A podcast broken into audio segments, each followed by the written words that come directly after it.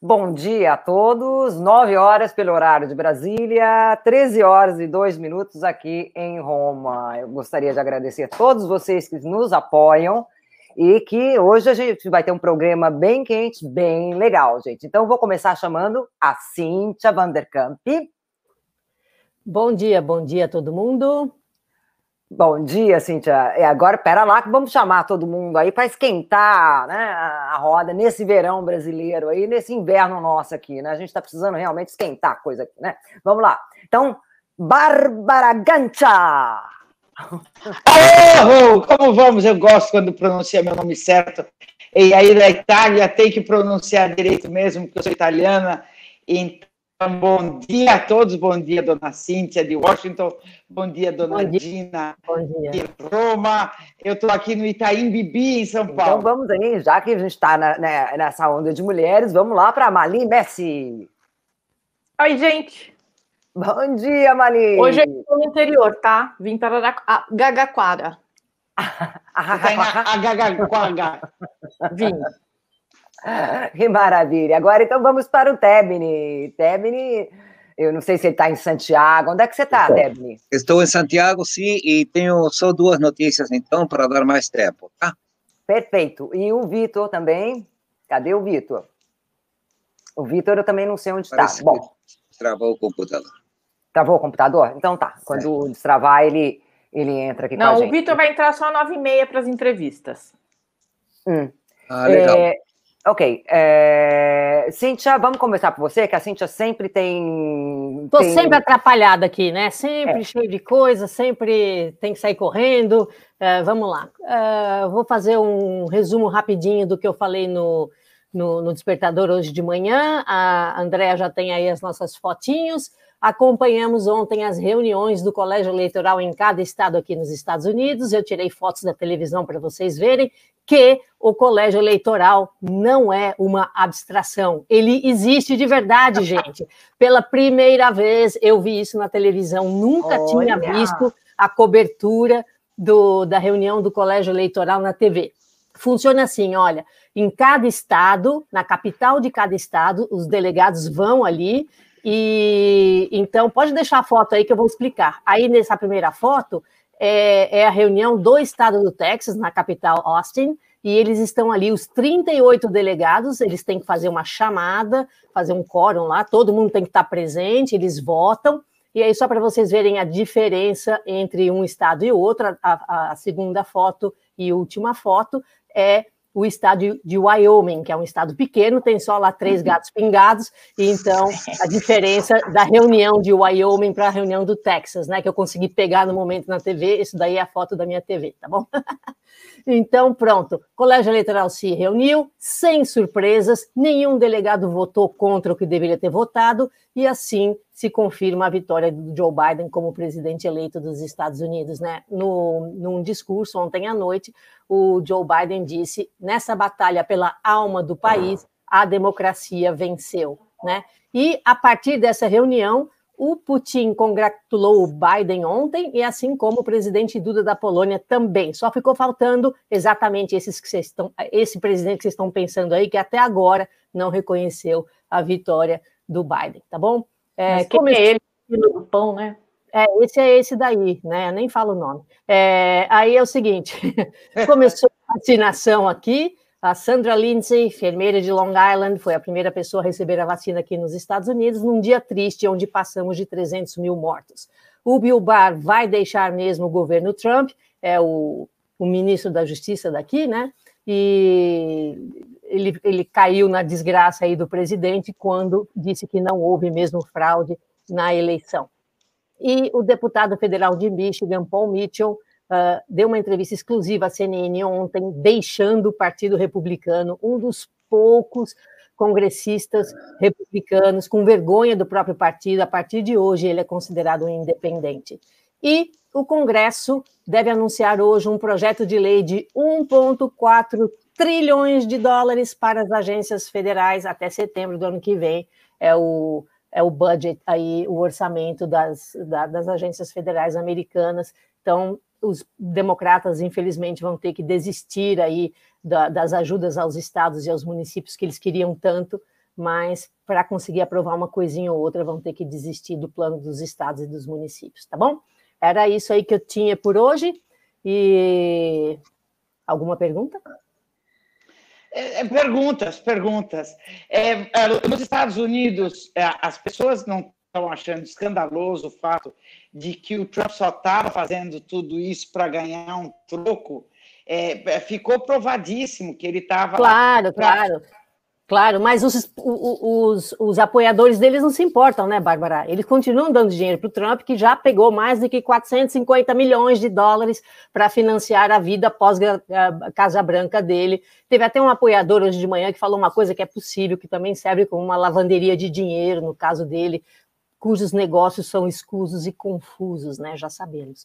Mas o povo continua dando dinheiro, viu? Os pobrezinhos que eu conheço lá, que moram em Iowa, não sei o quê. Ah, eu contribuí para, re, eh, para restabelecer a democracia dos Estados Unidos, porque teve roubo na eleição. É esse o discurso e não tem jeito. E olha, o que eu recebo aqui de familiares e amigos uh, trampistas dizendo que teve roubo na eleição, que a vacina uh, implanta um chip no seu cérebro, e um monte de assim mesmo. É, então é mais ou menos como aqui é as pessoas acham que. Não, gente, idiota ele não é A cartilha é a mesma. É, é, é, não é responsável pela, pela. Claro, ele não é o nosso, que é o inominável Voldemort, ele não é responsável pela, pelo Covid, concordo plenamente, mas que muitas das mortes poderiam ter sido evitadas, poderiam ter sido evitadas. Vamos ser, é, vamos ser assim, salomônicos aqui na nossa avaliação, muitas das mortes poderiam ter sido evitadas aqui e aí, né? Digamos que 30% das mortes poderiam ter sido evitadas se as pessoas usassem máscara, mantivessem o distanciamento, é, não tivessem se medicado com cloroquina, quem sabe, não é? Pois é. é. Então, digamos assim, é, 45 por, é, mil mortes poderiam ter sido evitadas? Sim. Bom dia é. a Tegni, bom dia Mali, bom dia a todos vocês. É, vamos em frente. Vamos em frente. Vamos então vamos lá, Tebni, vamos falar do Chile então, um pouquinho? Vamos lá. Sim, olha, é o seguinte, o que está sendo discutido agora com muita força tem a ver com o acordo de união civil entre pessoas do mesmo sexo, né? Acontece que tem uma um casal, são duas mulheres que tem uma filha. Uma delas fez um implante, evidente, implante não, fez um, um não sei como chamaria em português, mas ela ficou grávida, certo? Um, com probeta, e o registro civil só assina a mãe, aquela que deu à luz a criança, né? E, e, e, a, sua, a sua parceira simplesmente não existe. Isso está sendo feito no Senado, porque já tem no Chile, um país ultraconservador, 104 casais do mesmo sexo, né? Então, está no Senado um projeto para resolver essa questão. Quem é o pai, quem é a mãe, se vai ter duas mães, se vai ter dois pais, porque os atestados de nascimento aparece o nome do pai e o nome da mãe, e no RG também é a mesma coisa, né? Então, isso está sendo um problema que é burocrático, mas que está criando problemas, precisamente porque as crianças têm duas mães, só que só uma aparece como a real. E outro que tinha a falar tem a ver com eclipse, porque eh, depois do ano passado, quando teve um eclipse da, eh, solar com 100% próximo aqui de Santiago, certo? Desta vez não deu para ir para o sul, entre outras coisas pela distância, né? São 750 quilômetros que tem de distância entre Santiago e Temuco, que é a capital da região da Araucania. Pior ainda, teve nuvens, teve chuva, então muita gente perdeu dinheiro, porque foram aproximadamente 200 mil turistas que conseguiram ingressar na região da na região da Araucania, né? Eu tenho umas fotos aí que eu fiz em Santiago. Em Santiago não deu para fazer 100% da lua porque não não não conseguiu. Foi só 78%. Eu gostaria de mostrar rapidinho para vocês verem as fotografias que eu fiz. Essa daí é já bem no meio, no início são várias fiz quatro ou cinco, se puder passar rapidinho, certo? Eu gostaria para vocês verem. Olha, esse é o máximo que eh, conseguiu cobrir aqui na região metropolitana de Santiago. E eu fiz com uma camarinha vagabunda, estava comentando antes, porque eh, não adianta ter uma câmera muito sofisticada, tá? Ah, não, essa daí alguém pegou, eu não fiz. Essa daí foi tirando o sarro tirando o sarro de uma parlamentar do Partido Comunista chamada Camila Vallejos. Foi interessante, né? Mas Ah. isso eu consegui fazer. E olha, com esta camarinha aqui, se quiser mostrar agora, certo? Porque é realmente um achado. E como eu não tinha filtro, e essa câmera não tem lentes intercambiáveis, eu peguei e coloquei esse plástico, que é parecido com aquele das radiografias, né? E coloquei aqui para poder cobrir meus olhos e para poder eh, tirar as fotografias.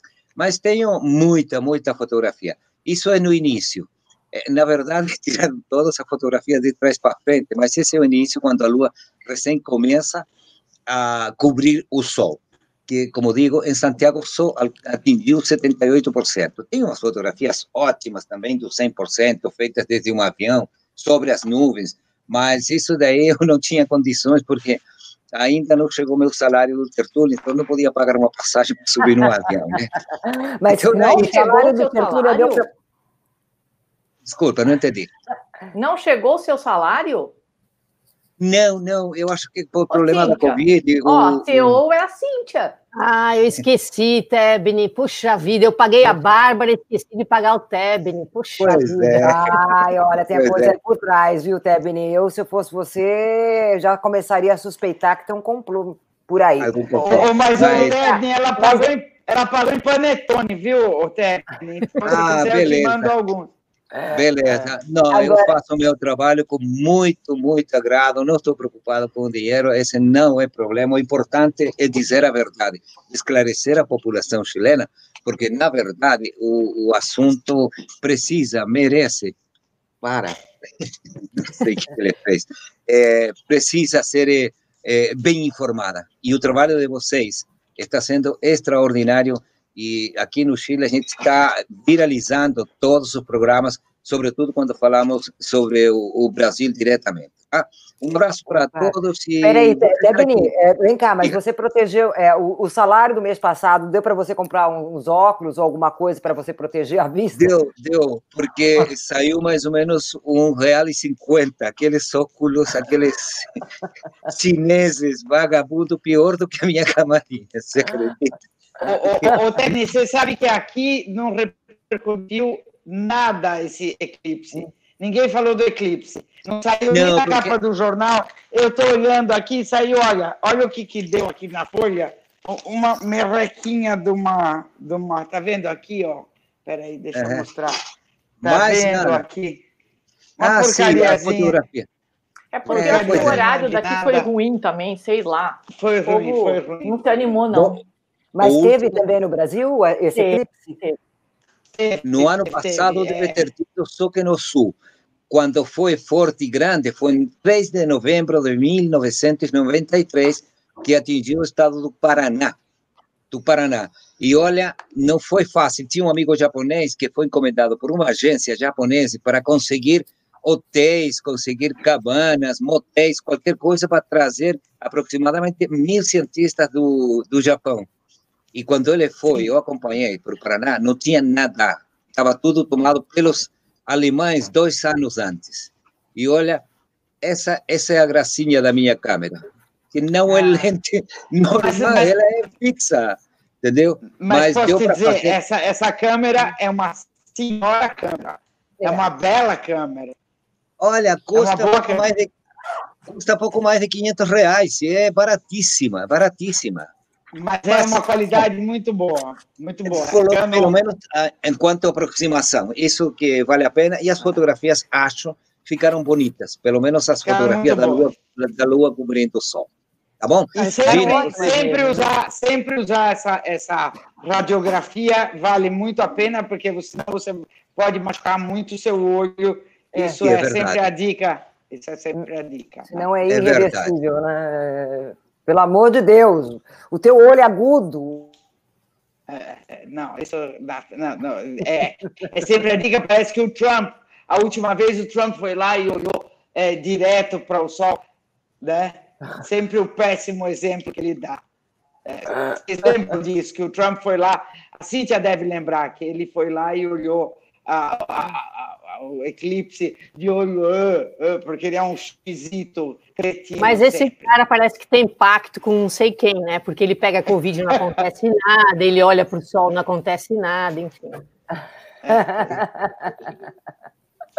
tá ótimo, gente. Peraí, Temer, fica por aí. Bom, então agora algumas notícias também daqui da, da Europa, né? As primeiras são sempre aquelas ali do, do coronavírus, e alguns países abrindo, outros países fechando. A maioria está fechando mesmo, exceto, por exemplo, a, a, Inglaterra, que não é exatamente Europa mais, né? Na União Europeia, é no continente, mas não é mais a, a União Europeia, ainda está aquele, aquele problema entre o acordo, pode ser que não saia nenhum acordo até o fim do ano, mais uma vez o prolongamento para esse acordo, a Inglaterra vai abrir agora, dia 23, é, para dia 20, entre dia 23 e dia 27. E na Inglaterra, por exemplo, é possível na Grã-Bretanha reunir mais ou menos entre 15 amigos ou familiares, né? Muito muito contestada pelos especialistas estas medidas. A Itália está pensando em fechar de novo, porque de um lado na Itália eles ah, vararam uma medida de incentivo ao combate a sonegação. A Itália é um dos países da União Europeia que mais conta com sonegação de impostos. Né? Uh, então, essa medida é o quê? Você, se você pagar com cartão uh, de crédito ou débito, você depois vai ter a restituição de 10% do valor que, que você pagou. O valor limite, ou seja, que você pode gastar com isso é para receber os 10% é 1.500 euros, mais ou menos 9.300 reais por aí. E aí você recebe no final uh, ah, 10%. Outra condição é que você uh, tem que fazer no mínimo 10 compras e, essencialmente, você tem que, que, que colocar este, esse sistema num, num, aplicativo. O problema que já está dando é o aplicativo, né? Porque o aplicativo já não está funcionando para muita gente. Outra questão também, que a Itália é o idosos do mundo em proporção da população. Né?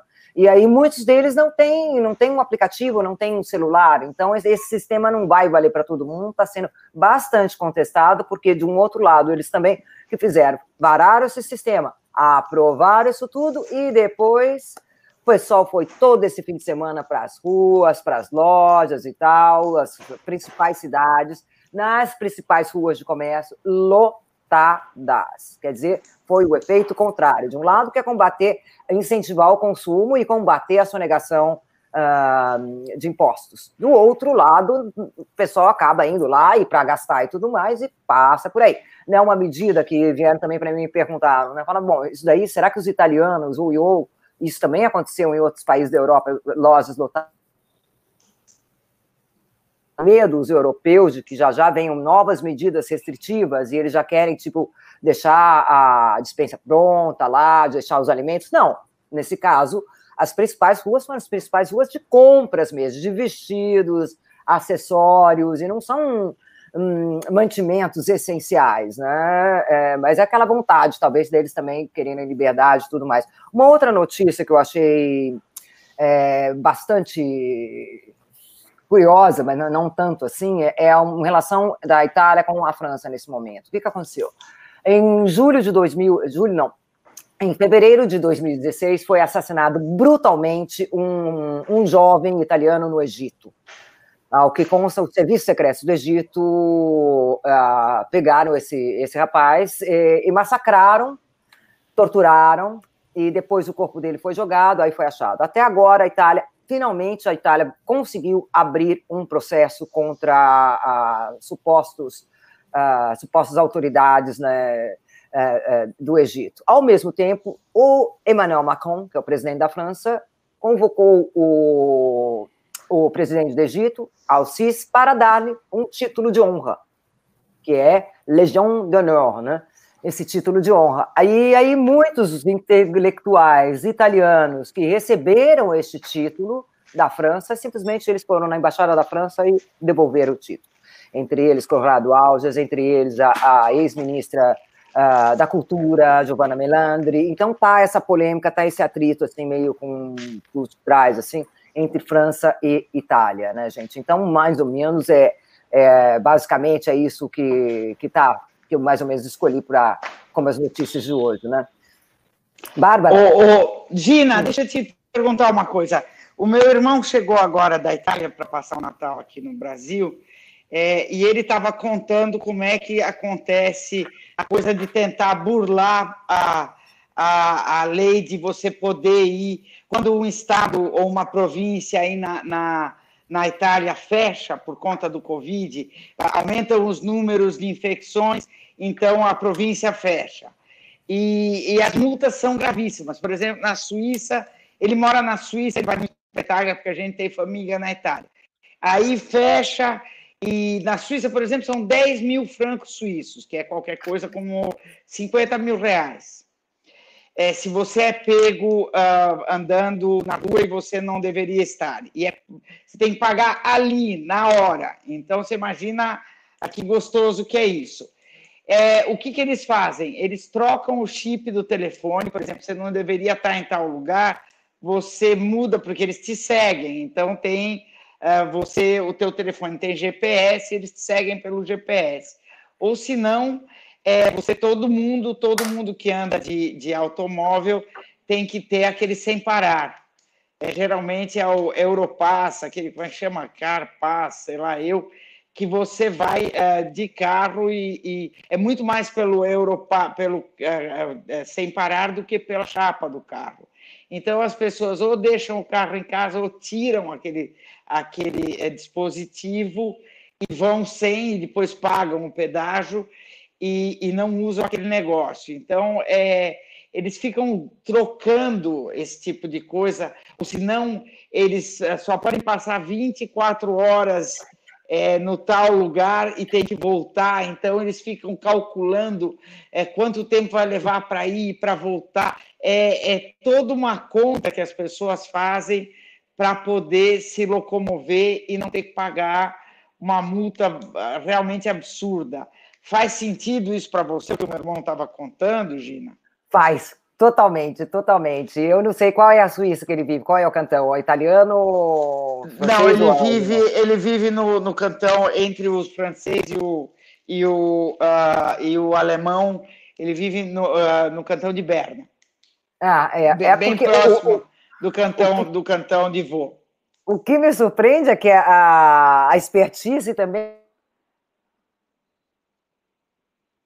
Vamos lembrar que Nápoles, por exemplo, quando Gente, eu estou falando de anos atrás, quando foi obrigatório você usar o cinto de segurança, os napolitanos eles usavam uma camiseta com, com o cinto de segurança pintado.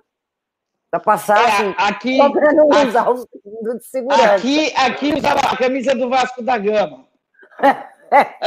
Pô, peraí, vamos agradecer, Cadu, muito obrigado. Cadu sempre aqui com a gente. Cadu, muito obrigada. Aqui até onde define-se genitor 1 e 2 sem sexo eu não, não entendi. É para o negócio do Tebni. Ah! É. Ah, ok. Notícia do Tebni. Ah, ok, ok, ok. okay. É, não, ter, não ter o sexo, vai ter o genitor. É, mas daí vai ficar quem que é o genitor 1 e quem que é o genitor 2, né? É. Não, gente, 2020 discutindo isso ainda, que preguiça. É, né? No Brasil nem isso a gente discute. Nem dizer... é, pois é. O ah, Brasil já desistiu. É. Ah, não, desiste não, Mali. O Brasil precisa não de desiste. você. É, é, não pode desistir. O problema é que é como eu, assim, eu tô meio cansada desse país. Mas enfim, vamos, a gente vai pegar força, vai pegar no tranco. Não, mas então, Bárbara, faz, faz sentido, sim, né? Agora, são manobras que tem o um lado irônico disso tudo, né? Que as pessoas, para burlarem, né? O Estado parece, parece o carrasco, o Estado, né? É, é exato. É, que na verdade é, pelo menos a justificativa, é para, para o controle da, da não proliferação da, é, do vírus. Né? Exatamente. Né? contaminação exatamente. De, por isso que o Estado faz regra assim, isso daí começa a ser muito contestado, que no começo todo mundo falava, meu Deus do céu, agora realmente vamos parar, ninguém contestava. Agora, ninguém quer obedecer. Exato, Essa é a questão. Exatamente. É, é a questão ninguém... é que as pessoas estão com saco cheio, mas o vírus não está. E, e, sabe, e a gente fica pensando, mas como é que eu vou distanciamento? Eu tenho, afinal de contas, tem Natal. Olha, eu realmente eu acho que a gente deveria abolir o Natal esse ano só para ver como é que funciona. Eu estou fazendo isso. é um experimento, digamos assim que é um experimento. O cachorro de alguém está concordando comigo. Eu não sei se é o cachorro da Bali ou da Gina, mas está concordando não, eu não tenho. comigo. Você não tem, né? Você só tem no Brasil. É o da, é o da. Mas é, é, a Nina, é a Nina é, fofa. Mas é, é, é, eu acho que é um experimento para a gente ver como é que funciona. Os comerciantes provavelmente não vão gostar muito, as pessoas que são contratadas para trabalhar só no Natal também não vão gostar, mas a minha sanidade mental agradece. Só uma vez para a gente ver como é que funciona.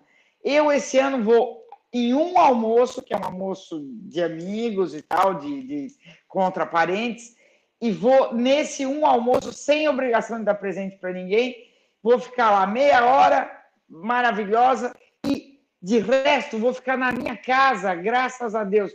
Eu ia viajar, não vou mais porque não, não, não dá, infelizmente não, não, não, não é possível. E, e mas não vou fazer, pela graça de Deus, não vou fazer. E estou felicíssima de não fazer Natal, porque eu acho que o Natal já perdeu completamente o propósito. O que era para ser uma, uma um, uma coisa de amor e de prosperidade, de, de, de, confraternização. Não é, é só uma saqueira, uma obrigação. Você tem que ir lá ficar sentada, uh, especialmente aqui, viu, Gina? Porque vocês aí ainda têm é, tem, tem, frio, tem, né, não em Roma, mas em vários lugares tem neve. Então, um trenó com, é, com renas faz sentido. Aqui não faz o menor sentido você comer aquelas puta comida é, gordurosas e de, de, inverno. Aqui você tinha que comer no máximo uma saladinha, entendeu?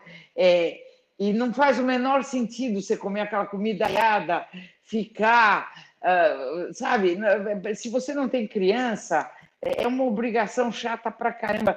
Tem que naquele shopping cheio de gente, todo mundo se estapeando, dando com a sacola na testa um do outro. Eu não vejo a menor propósito para isso. Não tenho mais idade para me apurrinhar. É, é, esse ano foi uma chatice homérica. Eu quero mais é me, me, me, me é, sabe, me, me, desculpar de todas essas coisas. Não quero, não quero, não vou fazer nada disso. E estou felicíssima eu geralmente chega nessa época do ano, eu estou sempre uh, triste, melancólica. Esse ano eu estou numa felicidade absurda. Eu não sei vocês, mas. A felicidade, porque, porque decidiu realmente cortar. Agora não tem, agora tem uma. Agora posso justificar que felicidade. Não, não preciso, não preciso, especialmente esse ano eu não preciso mais me, me encher o meu saco, é, sabe? Não tem mais esse negócio. Meus irmãos estão felicíssimos também de não fazer, então tá todo mundo feliz. Olha não lá, o Cadu, peraí, peraí lá, é, bom, eu, eu, eu também Gente, vamos chamar o Fábio Tradi, que está aí já. Não, o Cadu, vamos agradecer o Cadu. Leu, o Cadu. Veio passaporte, veio no passaporte do meu filho, não lembro quem era o primeiro ou se eu ou a mãe, mas o, o, governo Bolso quer voltar a escrever pai e mãe. Natal com o tiozão. Valeu, Cadu. Vamos então chamar.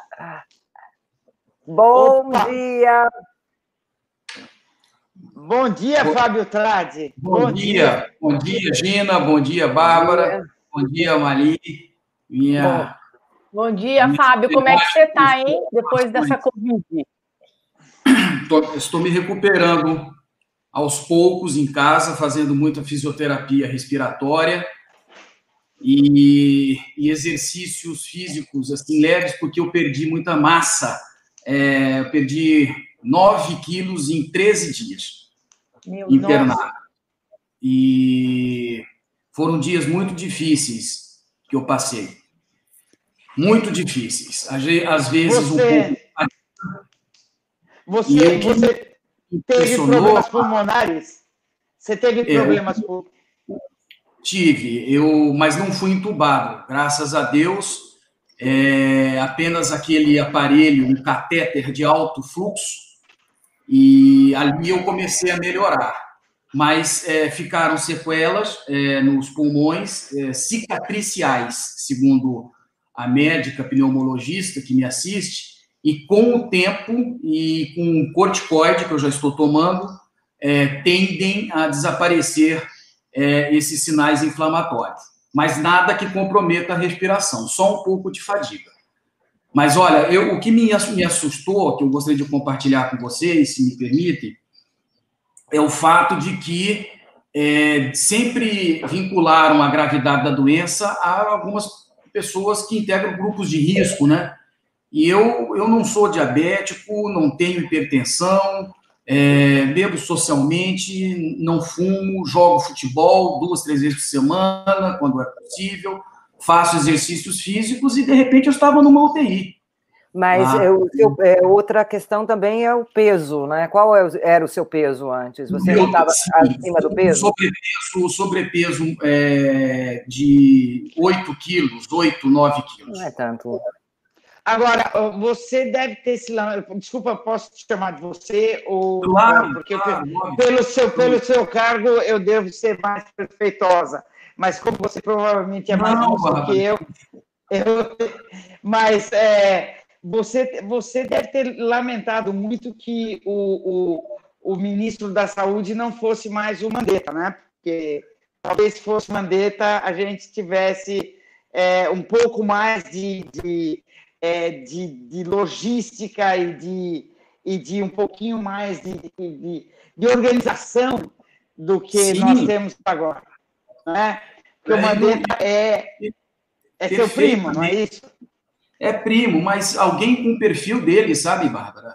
É, alguém técnico, alguém que refute é, tecnicamente o negacionismo terraplanista desse governo que não aprecia o conhecimento, refuga é, qualquer ímpeto de profundidade intelectual, é, se orgulha da sua superficialidade é, e eu me lembro muito bem das frases do Mandetta, né? Cuidem dos idosos, cuidem dos idosos. Poxa, o que eu vi lá no hospital é uma coisa muito triste, gente. É, casais assim, na UTI, entubados, é, muito desespero. As pessoas, antes, quando comunicadas pelo médico que seriam entubadas, chamando a família, é, eventualmente para se despedir sabe? E outra coisa também, é, quando no começo da pandemia ninguém falava em repercussão psicológica e, e hoje já se fala né, em crises, distúrbios de ansiedade, é, pânico. Então é, é uma doença que se, que deixa sequelas e eu acho que já está tarde. O Ministério, o Ministério da Saúde já tinha que ter um programa específico, uma política pública para infectados, ex-infectados de Covid, sequelados, porque tem sequelas neurológicas, é, tem sequelas é, pulmonares, tem sequelas é, psicológicas, psiquiátricas, sequelas cardíacas. Não há nada. Quer dizer, ainda estão patinando na vacinação. Quer dizer, é muito triste, pesaroso, e o meu papel é denunciar, ainda que esteja num partido que apoia o governo, mas é, o meu papel é denunciar e eu vou cumprir com as minhas obrigações. Agora, eu, eu tenho um problema muito sério, é, Fábio. É o seguinte: eu acho que é, nós estamos vendo, nós sabemos que é evidente, a população tem razão quando ela diz que o, o presidente não é responsável pelo Covid. O Covid, evidentemente, não é culpa do presidente, não foi o presidente é, que é, trouxe o Covid. O Covid é um problema no mundo inteiro. E, mas o presidente foi negligente. O presidente tem culpa, sim, e uma culpa até criminosa no fato de que ele não uh, deu exemplo, ele não uh, uh, fez uma campanha pregando distanciamento, uso de máscara, ele não eh, preparou uma logística, não deu exemplo, não fez absolutamente nada, ele deixou é, o país solto, não teve liderança, não teve é, propaganda que o governo deveria ter feito, deveria ter feito publicidade, é, explicado para a população. E, nesse sentido, ele é responsável por, por mortes, eu não sei quantificar quantas, mas digamos que dessas 180 mil, 10% sejam 5%, 10% sejam responsabilidade dele, são muitas mortes demais. E, nesse sentido, é, mais todos os crimes de responsabilidade dele, é, sejam é, de acionar a BIM para proteger familiares, sejam rachadinha, seja. Tem uma série de coisas que poderiam ter sido atribuídas a ele a essa altura. O crime de, de, de desmatamento, de indígena estar exposto a, a, a, a, a Covid. Tem uma série de coisas aí que poderiam ser imputadas a ele, que a essa altura ele possa ser passível de. Uh, de uh, impeachment. E que, se mesmo que a população é, que a população não esteja de acordo com isso, cabe ao Congresso, porque é aquela, aquela velha história, 57 milhões de moscas não podem estar erradas, como a merda, sabe? Né, é, é, é algo assim. A população também no, na, na, na, Alemanha é, estava, é, era contra era a favor do Hitler. Isso não quer dizer nada. É, eu acho que o Congresso tem que se responsabilizar nessa hora e falar: vamos empichar sim. Por que, que vocês no Congresso não tomam a iniciativa de fazer alguma coisa nesse sentido? O Maia está sentado em cima de uma série de pedidos de impeachment e isso moralmente é inadmissível. Vocês vão entrar para a história como não tendo feito nada, e a longo prazo é, ele vai ser responsabilizado por mortes, por crime. Então, isso para mim é, é, é, é, um negócio que não dá para entender. Bárbara, concordo com você, e, eu começo a, a análise é, salientando que num momento de crise como esse que nós estamos vivendo, crise aguda em virtude da pandemia, o que mais o país, a população, precisava, esperava do seu presidente era liderança que unificasse as energias políticas da nação. E o que menos se viu foi essa demonstração de capacidade de unir o país. Politizou a, a, o processo, aprofundou a cisânia, a divisão, de um lado Dória, do outro lado é, Bolsonaro, disputa político-partidária visando 2022 em torno da vacina. É, tudo isso contribuiu para que a população, é, embora na pesquisa não tivesse imputado diretamente a ele responsabilidade pelas mortes, mas é, deixa claro que não se satisfez, não está satisfeita com a forma como ele vem conduzindo este processo. Não deveria ter demitido alguém é, com o perfil técnico do, do ministro, do, do ministro ex-ministro Mandetta, estava desempenhando bem, estava conseguindo a, a atenção da opinião pública para o, as medidas preventivas, não é? E, e, lamentavelmente, o que se vê agora é, em relação à possibilidade de impeachment, isso aí não depende apenas do deputado Fábio Tradi, e já está pronto né, já estão prontos. Falta o presidente da Câmara dizer, ok, iniciar o processo. Como é que nós podemos fazer? Pressionando, é, mostrando que, na realidade, não está de acordo com o, o, a lei de responsabilidade que rege a, a postura de um presidente da República, e isso nós estamos procurando fazer. É, eu acho até é, que é, nesse, não há razão, por exemplo, para que janeiro nós não tenhamos atividades parlamentares. Não vejo um fato, a não ser que me convençam, pode ser, mas um fato objetivo, concreto, para justificar o recesso. Ninguém está indo a Brasília. Todo mundo está trabalhando em casa. Quer dizer, acorda e vai trabalhar. Qual, qual é o problema? E tem muitas pautas importantes. Nós precisamos derrubar vetos é, do presidente que prejudicaram é, servidores, prejudicaram professores. Nós temos que votar os direitos dos entregadores de, de, de aplicativos, que é o projeto do Ivan Valente que eu estou relatando. Nós temos que votar a PEC da segunda instância, que eu estou relatando. Então, tem muitas pautas aí que mobilizam o Brasil e que são importantes para o Brasil podem ser votados em janeiro. Nós vamos ter recesso de quê? Recesso de ficar em casa, se nós já estamos em casa? Não tem sentido. É, essa é outra, né? Que é esse negócio do, do, do recesso é uma vergonha. É, já é uma vergonha normalmente, porque fica em casa, é, sabe? A gente volta para vocês trabalhando, nós trabalhamos e vocês ficam em casa. Já é um negócio que, né? É, tirar uns dias entre dezembro e janeiro até admito e tal mas é ficar em casa. Eu acho até que é uma, é uma defesa da nossa saúde mental não ter recesso. Claro, claro. Claro.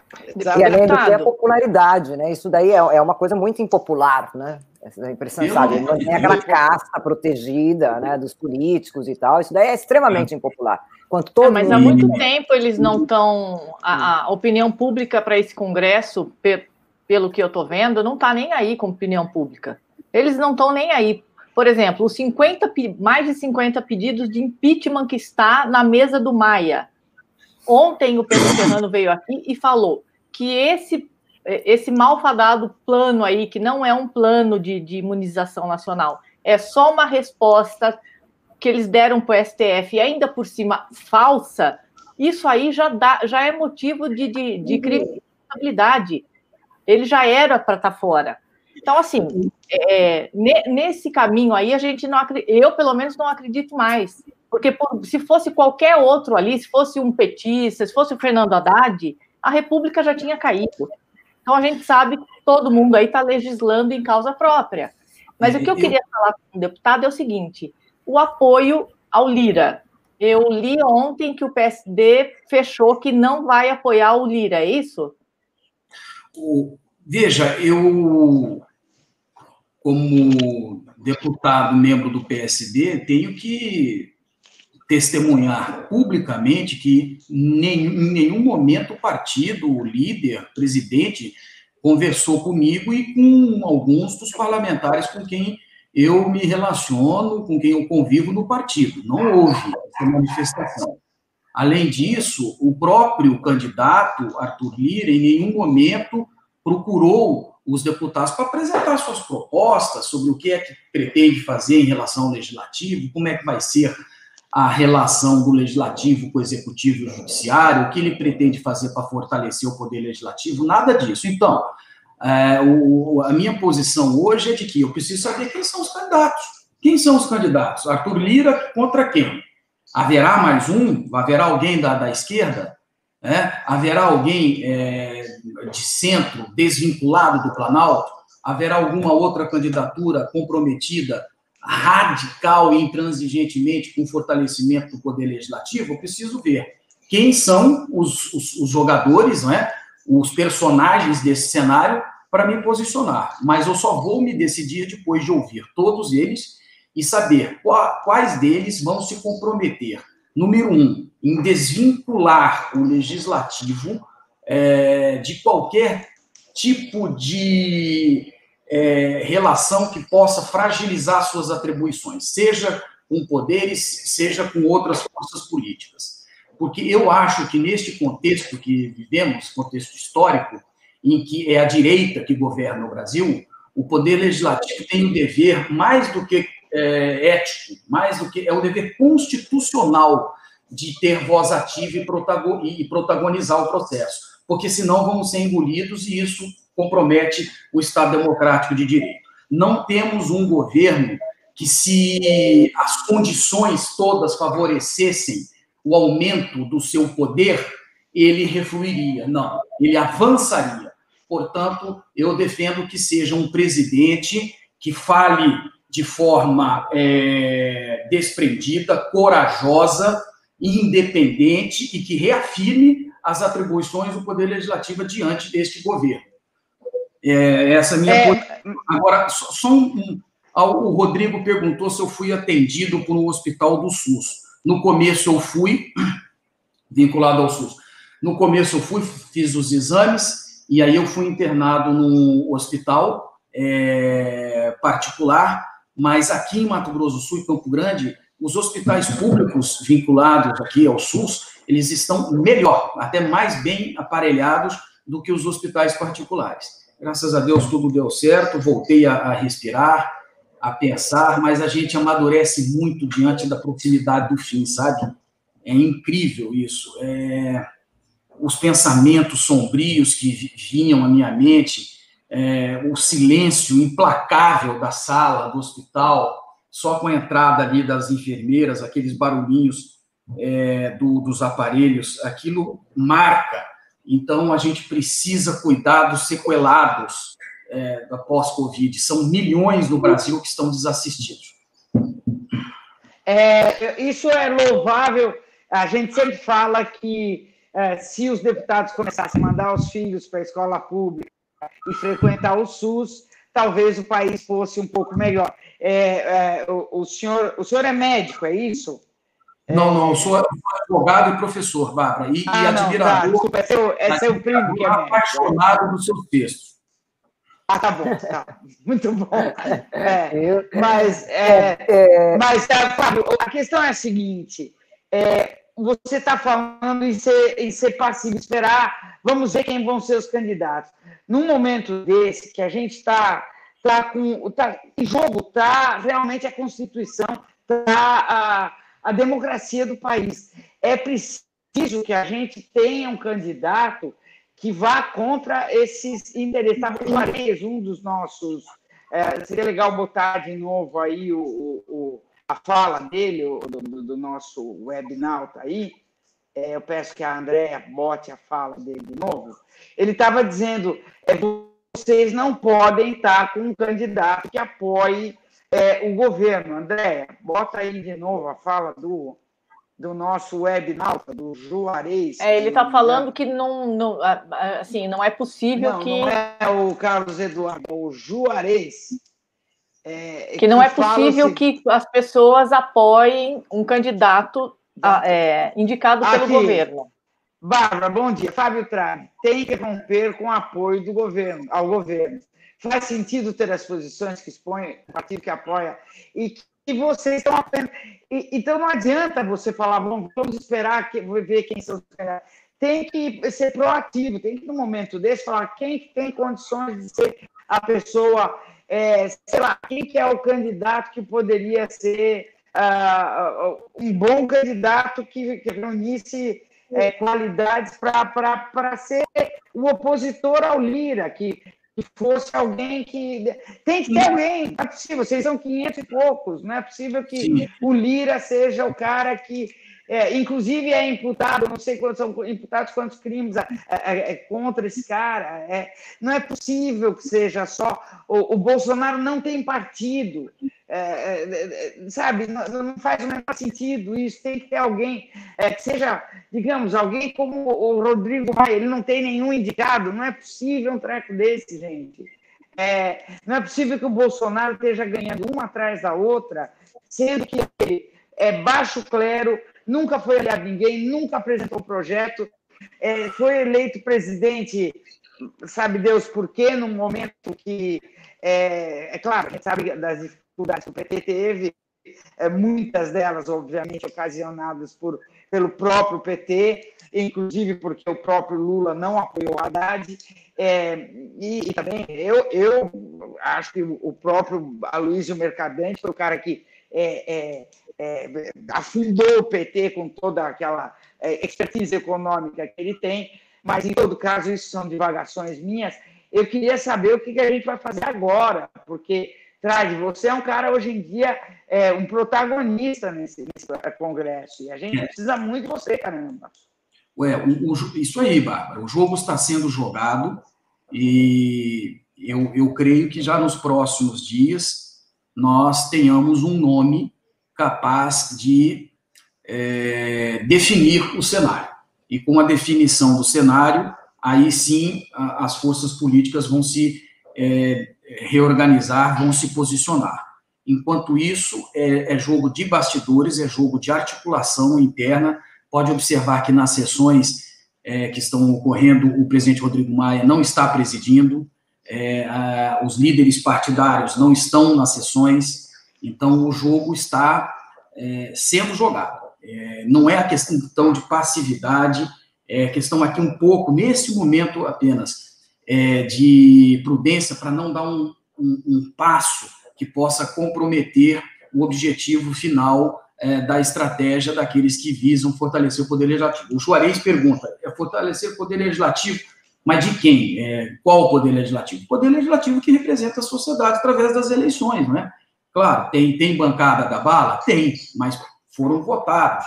Tem bancada é, de, de, vários segmentos. Agora, eu não vejo assim bancada é, que transcenda corporações, que transcenda interesses particulares. Há muito pouco, um ou dois, três, bancada que defenda valores constitucionais. É, isso tá, está em falta hoje no parlamento. Mas é um processo e, e com, com, as sucessivas eleições vamos aprendendo, vamos aprendendo. E vamos ah, aperfeiçoando. Alento, agora senti um certo alento aí. É, é, Fábio, e quanto a, a, a, a gente pressionar o Recruta Zero, o tal do Pazuelo, como é que a gente vai fazer isso? É bom que já tem um STF é, é, dando, dando no Eu... lombo dele. Como é que Bárbara, a gente vai fazer? Bárbara, quando a gente vê na televisão os ingleses vacinando, os americanos vacinando agora, é, o Dória é, antecipou, aí agora refluiu para uma questão estratégica. Qual que é o sentimento que o brasileiro, por exemplo, o piauiense, o acreano, o sumatogrossense, o catarinense tem? A gente quer viver. A gente não quer ter Covid. Então, o cavalo já saiu disparada. Não tem mais volta. Ou a pressa com é, responsabilidade e consequência, ou os fatos vão erodir a popularidade do governo federal. E isso já está se insinuando. Não tem mais volta. Ou é correr, ou é correr. Por isso é que o, o ministro Pazuello, você, no começo, ele falou, final de fevereiro tem vacina. Agora já está falando em janeiro. E agora, cinco, sete dias já para começar a, a distribuição emergencial. A cada dia vai encurtando. Por quê? Porque já disparou, não tem mais volta. Então, é denunciar, é fazer manifestação, é militar nas redes sociais, é se posicionar, porque toda a sociedade que agora imagine, São Paulo vacina. Você acha que por, aqui em Mato Grosso do Sul, Três Lagoas, que é, é limite, faz limite é, com São Paulo, divisa com São Paulo, Três Lagoas. Você acha que os, os Três Lagoenses não vão para São Paulo para se vacinar? Mas vão todos, todos. E aí o pessoal do Espírito Santo não vai? E o pessoal do Rio de Janeiro não vai para São Paulo? Então, para evitar até um conflito federativo, o governo federal tem que assumir a liderança, antecipar o processo e já distribuir para todo mundo do Brasil, com organização. Então, por isso, nós temos que pressionar. Entendi. Agora, tem o, o Juarez agora está falando que, olha como eu sou burra, é, e eu falando que, que, que o Trade é médico. É, é está falando que você é um dos maiores juristas desse país, e eu aqui considero o maior jurista desse país, para mim não faz sentido para ali. É, como jurista, é, essas mudanças na Anvisa, esse tipo de coisa, existe uma maneira da gente é, fazer voltar para trás ou tem alguma maneira de a gente pressionar é, é, é esse povo a tomar atento, é, é, Fábio?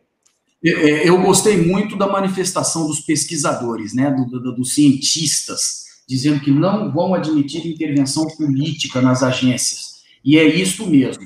Se houver provas, é, como já é, me parece que existem indícios claros de intervenção intromissão, interferência política é, nas agências, é judicializar ou, é, no processo político do parlamento, adotar as medidas para que é, essa situação seja solucionada e, evidentemente, os responsáveis sejam punidos. Porque a agência é árbitra, é árbitro, ela não pode se posicionar de, é, de um lado ou de outro para favorecer interesses particulares ou partidários e por isso mesmo, é, o momento é de entronizar, entronizar a ciência, o autoconhecimento é, e, e, procurar salvar a vida dos brasileiros. O presidente não teve capacidade de mostrar empatia.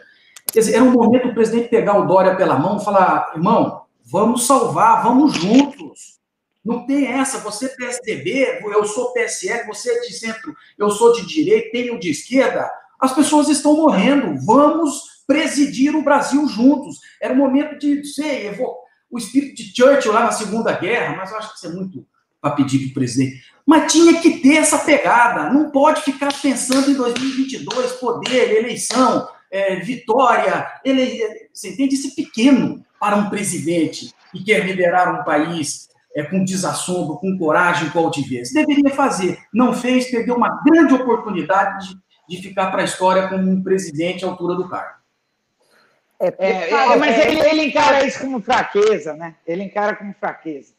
O deputado, vai, vai, Gina, que... manda, Gina. Peraí, peraí. Não, não, a, tá Mali, fazendo... vai. Eu sou gentil, eu sou gentil. Vai a Mali primeiro. Não, não, não vai você, assim, vai A gente sabe que a médica dele pediu para ele não falar muito hoje, tá, gente? Então, assim, eu queria só fazer uma pergunta que todo mundo aí tá, tá interessado também sobre o Fundeb.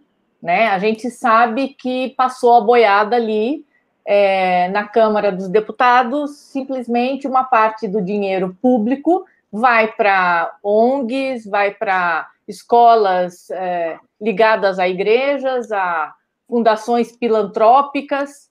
É, como é que a gente reverte? Vai para o Senado, mas por que que isso aconteceu na Câmara, deputado? Que vergonha é essa? É, agora, agora é aguardar é, o Senado se manifestar e e ver como é que o presidente vai é, se postar, não é? se veta ou não veta. Essa, essa situação aí relacionada ao Fundeb. É, eu, eu, Gina, por favor, vai, vai, vai, vai Gina. Não, não, é, é, muito rápido, porque inclusive já, já estamos aqui com, com, com o governo do Flávio Dino, né? Então é muito rápido. Ah, o Flávio Dino é meu amigo. Então, ele poderia entrar. Gente, vamos colocar o Flávio Dino aí também? Homem, homem comprometido com o Brasil, queridíssimo, alma de seda, homem tá sensacional. Cadê ele? André, dá para Flávio Dino aí? Isso é uma coisa assim. Isso é uma ah, coisa ele não a câmera ainda. Então, enquanto isso, é, deputado, eu só gostaria primeiro de parabenizá-lo pela, pela, pelo seu empenho nessa lei contra a, para criminalizar a perseguição, não é? ou seja, do stalking, não é? Agora, eu, me fica a dúvida, assim, quer dizer, é uma grande iniciativa, né? Hoje uma pessoa, a Câmara já aprovou, né? E uma pessoa pode dessa, dessa lei, né? Agora, isso daí o senhor acha que vai a, incentivar a denúncia, porque muitas vezes o problema é a coragem da mulher para denunciar né, essa perseguição. É, é, stalking é crime em quase todos os estados dos Estados Unidos, que a legislação penal é estadualizada lá. Aquele tiro que o Ronald Reagan sofreu no abdômen foi por conta de um stalker que queria chamar a atenção da George Foster. Ela não dava atenção a ele e ele então achou que tinha que matar o presidente Reagan, o ex-presidente Reagan, para chamar a atenção dela. Então, o que, que significa? Que nós é, não podemos também adotar uma postura de criminalizar muitas condutas, que o direito penal ele só pode é, entrar, é, intervir na sociedade quando o direito civil, o tributário, não se mostrarem suficientes para reprimir. Mas nesse caso, não. Existem já é, fenômenos que mostram, são crescentes os números de, de perseguição obsessiva, insidiosa. As mulheres, ah, sobretudo as mulheres, são as vítimas. É, e nós conseguimos criminalizar com uma pena suficiente. Como nós alteramos um pouco o texto que veio do Senado, vai para o Senado, e eu creio que ainda antes do recesso, o Senado bata uma martelo e vai ser sancionado pelo presidente. É uma grande vitória, porque hoje, quem é vítima de stalking, é, o crime que a pessoa vai relatar para a autoridade policial é de constrangimento ilegal. Isso aí não gera praticamente nenhum efeito jurídico mais gravoso. Agora não. Nós modificamos e isto é um, um serviço que nós fizemos, a legislação penal precisa se atualizar. Tem que tirar muita coisa, mas tem que colocar outras, porque a realidade vai se adaptando, vai, vai se modificando. Deputado, está tudo bem com o senhor? Podemos continuar conversando? Sim, é, eu gostaria também de chamar o governador Platudino. É, vai puxar nosso. Está tudo bem? Pode continuar conversando? Não, eu gostaria. Pera lá, Bárbara, eu gostaria. Eh, André, dá para. É, o, o governador. Câmera já está Oba! Opa, tudo bom? Bom, bom dia. dia. Bom dia, governador. Bom, bom dia. Cumprimentar vocês todas e cumprimentar o Fábio. Uma alegria estar aqui com vocês. Que prazer estar aqui com o senhor também. Como é que vamos? Eu, eu tô, eu tô ouvindo aqui o Fábio e aprendendo um pouco com ele, meu amigo. nós todos, governador, nós todos. Bárbara, eu vou te contar uma história, Bárbara. Eu fui deputado com o pai do Fábio. Ah, que maravilha! Para você ter uma ideia de como eu engano a minha idade. Eu perguntava para meu pai, pai, como é que tá essa legislatura? Olha, tem um, tem um cara lá que é espetacular, professor de direito constitucional, foi juiz federal. Filho, você tem que se aproximar dele, cara. Olha ele aqui agora com a gente, que beleza, viu? E o Fábio também é precoce, né? É, é então, é. então causa.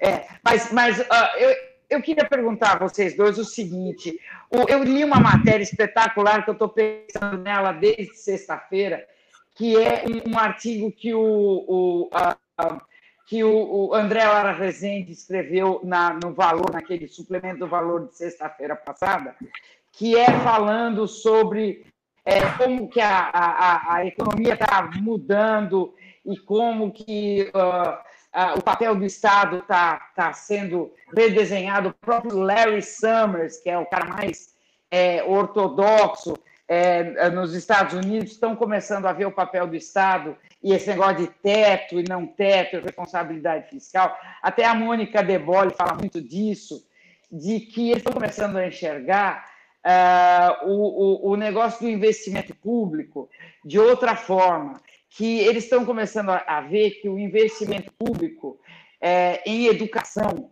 e em saúde ele traz muito mais benefício é, do que o investimento privado. Ele é muito mais lucrativo do que o investimento privado.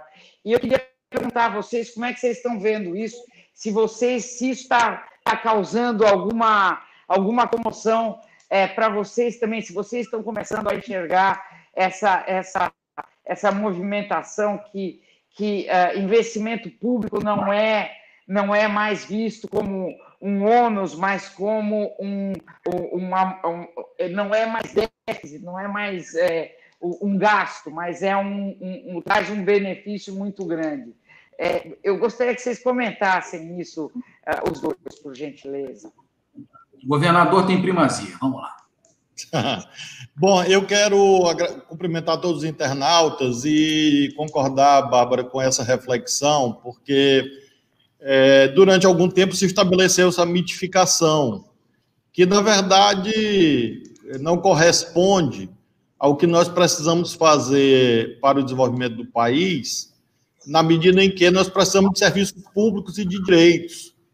É, isso é vital para cumprir a Constituição e para garantir que haja alavancagem do verdadeiro crescimento econômico.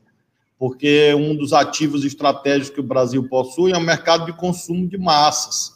Então, quando você é, distribui renda por intermédio de programas de entrega direta de recursos, mas também mediante o funcionamento de serviços públicos, na verdade você está protegendo e estimulando a economia. Depois há outro detalhe: quando o Estado gasta, ele gasta normalmente com o setor privado. É como se é, houvesse uma falácia segundo a qual fossem duas ilhas isoladas. Quando eu construo mil, mil obras educacionais, eu contratei essas obras de quem?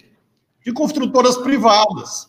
Quando eu mantenho aqui a maior rede de segurança alimentar do Brasil, é, eu compro comida de quem? O arroz, o feijão, o frango. No setor privado, que é quem produz o arroz, o feijão, o frango. Quando eu multipliquei por quatro o número de leitos de UTI no Maranhão, onde foi que eu comprei as camas, os equipamentos, os medicamentos? No setor privado. Então, é, essa é a prova cabal e óbvia, segundo a qual nós precisamos dessa sinergia do setor público com o setor privado. Nós vamos terminar aqui esse ano de 2020 2020, quarto ano consecutivo de saldo positivo de emprego no Maranhão, 2017, 2018, 2019, 2020. É praticamente o único estado, um dos poucos estados, é, não são menos de cinco, que conseguiu quatro anos seguidos de saldo positivo de geração de empregos. Uma das razões, neste ano de 2020, dificílimo, é que eu fiz, reuni todo o dinheiro que eu tinha e joguei dinheiro na economia. Antecipei 13 terceiro dos servidores, eu paguei o 13 terceiro dos servidores em outubro. Ora, esse dinheiro público foi parar onde? No comércio e serviços, ou seja, no setor privado.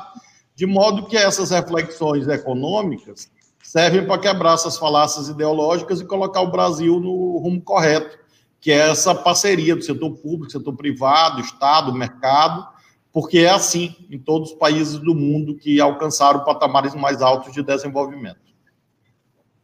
Governador, muito obrigada. Uh, uh, vamos nos despedir do, do deputado. Não, ele não respondeu, tem que primeiro responder a minha pergunta, pelo amor de Deus. Não, mas responder a Bárbara primeiro, depois a gente libera. eu, Vou abusar mais um Eu tenho uma dele. formação é, política, até de é, observação da realidade. Eu não acredito no mercado como força única é, de desenvolvimento social, econômico, cultural. Eu creio que o Estado tem que ter a capacidade de induzir o desenvolvimento, de fomentar atividades é, produtivas que gerem riqueza. Portanto, sou contra qualquer tipo de medida que amarre de forma matemática uh, o Estado. Ele precisa ter esta vocação para despertar uh, as virtudes econômicas dos agentes sociais. E por isso é que já não se fala mais em neoliberalismo. É, já foi comprovada a sua falácia depois da tragédia que legou a, a, todos os que têm capacidade de discernimento e, e veem a realidade. Então, agora é momento é, de unirmos forças para fortalecer o Estado, porque, afinal de contas, a pandemia serviu de lição. Na hora do pega para capar, todo mundo foi para o SUS. Foi o SUS que salvou o Brasil, está salvando ainda não fosse o SUS, nós teríamos muito mais do que dos 180, 190 mil é, mortos, né, que é uma tragédia, mas haveria um caos, nós seríamos é, haitinizados, né, com cadáveres insepultos nas ruas, nas praças. Então, é, o Estado como é, fomentador das virtudes econômicas é, da sociedade. É nisso que eu acredito. E quero ajudar o Brasil é, com, com a, a minha é, energia enquanto estiver capacitado para fazer. Maravilha. Obrigadíssima, Fábio. A gente ama quando você vem aqui. Muito Bom, obrigada mesmo. Não é à toa que ele foi eleito um dos melhores deputados, né, este ano, né? Por uma... Mas também aluno Flávio Dino, né? Quem que não se destaca? o, o, o deputado, queria desejar ao senhor prontíssimo restabelecimento, que não tenha sequelas, que não tenha. Eu tive uma melancolia horrorosa depois que eu me, que eu, que eu, que eu me recuperei do Covid. Tive uns altos e baixos. Eu já sou meio lelé, lelé da cuca, mas tive aí uns, uns altos e baixos. Espero que você, não tenha nada disso e que você fique, ó, equilíbrio, harmonia, serenidade e, e bola para frente. Que 2021 seja muito bom é, Feliz Natal para você e para sua família. Beijão, amo vocês. Fiquem com Tchau. Deus. Beijos, beijos. Amém. Valeu, Fábio. Feliz Natal. Ótimo 2021 para você. Para você também, família, e para o Maranhão, e para o Brasil. Abraço para o Nelsinho e para o Marquinhos também. Ai, que ótimo. Tadã! Não pode faltar. Isso Roma. Gina, Gina não falha nunca. Gina Roma. não falha nunca. É. é de Roma, esse é o bom. Esse é o bom da história. Quem dera, eu já tomei, né? Fiquei com a latinha, já tomei, né? Governador, eu gostaria, por favor, que o senhor comentasse essa. Porque o senhor foi um dos primeiros que reagiu, né? Quando. É, é, quando foi descoberto essa, o uso da BIM para, para manipular ali é, questões privadas né, do, do filho do presidente. Né? Eu gostaria que o senhor comentasse um pouco mais a respeito disso, por favor. Nós temos uma milicianização de várias instituições do Estado de alguns anos, não é só de agora. Isso se agravou nesse período. Milicianização que eu falo é exatamente a apropriação de instituições públicas que deve se lastrear pura e simplesmente na cultura da legalidade e passam, contudo, a servir a interesses privados e agirem segundo uma espécie de vale-tudo. Isso é muito perigoso, é inaceitável, constitui, obviamente, um sem número de ilicitudes, e houve uma decisão da ministra Carmen Lúcia do Supremo, fixando um prazo para que o governo federal se explique, e acho isso de alta importância, que essas instituições de contenção possam conter, porque isto não é uma ameaça apenas aos políticos de oposição, essa é uma ameaça às liberdades de todos os brasileiros e brasileiras, uma vez que esse aparato de investigação, aparato repressivo, pode ser usado para silenciar jornalistas, políticos, empresários, todos aqueles que de algum modo é, incomodem o poder instituído. Nós estamos vendo isso, o chamado lawfare é uma prova cabal disso no que se refere ao sistema de justiça, e agora chegou com muita força é, às próprias instituições do Poder Executivo. Então, é, há uma crítica muito permanente na internet, quando às vezes eu próprio posto alguma coisa, a pessoa diz, e daí? Vai dar no quê? Não interessa só repudiar. Bom, no caso da minha condição atual, é o que me cabe, uma vez que eu não exerço nenhum poder coercitivo sobre o governo federal. É fazer a crítica política e, claro, que espero que o Supremo Tribunal Federal e o Congresso Nacional tenham uma atuação mais firme para que os chamados controles recíprocos é, inerentes ao princípio do check and balance possam se manifestar e, com isso, nós tenhamos a limitação desses abusos de poder que notoriamente estão acontecendo, como os próprios jornalistas têm demonstrado. É, o problema é que, uh, com uh, essas avaliações, como aqui o Datafolha é, mostrou ontem, uh, cada vez que sai uma, uma, uma, avaliação como a de ontem, parece que o governo se sente é, liberado para fazer, para continuar nesse caminho. Então, a cada vez que mostra que ele está, tá, embora seja a pior avaliação, é, de, de, de, de, um governo desde a redemocratização, é, ele se sente legitimado para continuar a, a, fazer esses abusos, é, é, é diminuir, isentar imposto de importação de arma, é, interferir na BIM, queimar a Amazônia, é, qualquer negócio. Então, é, parece que a gente que a gente tem um, um, um, um ditador, não tem um, um, um, governo eleito. Então, quer dizer, ele acha que porque ele ganhou 57 milhões de votos, que isso dá a ele o, o, o, o poder de fazer o que ele quer. É esse que é o grande problema de, de, desse governo aí. Ele se sente legitimado a fazer o que ele quiser. E ninguém está falando nada, porque o papel do Rodrigo Maia, numa altura dessa, e, e ele está fazendo uh, nada. E aí o, o STF tem que ficar é, judicializando tudo. Nós estamos errando em todos os frontes. É, é, é e, e, não surge um candidato, além do Lira, para se candidatar e, e, ser o próximo presidente do Congresso, que poderia é, eventualmente é, dizer, ficar de pé ali e falar: ó, chega, acabou, não vou mais fazer isso, não vai não vai mais dar, porque, sinceramente, o que o Rodrigo Maia está fazendo, ele foi muito bem durante muito tempo e agora ele simplesmente é, recuou, porque o Centrão, que é a turma dele, está é, tá lá deitando e rolando e aceitando cargos. Então, o Rodrigo Maia simplesmente falou: não, a minha turma está aí, eu não posso fazer mais nada. É uma vergonha, uma vergonha que o Congresso é, não, não é, é, lidere é, é, uma, uma, uma frente moral, porque moralmente não importa se a avaliação é essa ou é aquela. é, moralmente o Congresso tinha que tomar as rédeas. Ah, é, é, é sinceramente, é. E, e, e, pior ainda, é a gente ver que agora o PT e todo o resto também está a favor do Lira. E ninguém vai mais fazer nada mesmo. E o Bolsonaro vai deitar e rolar pelos próximos dois anos, governador.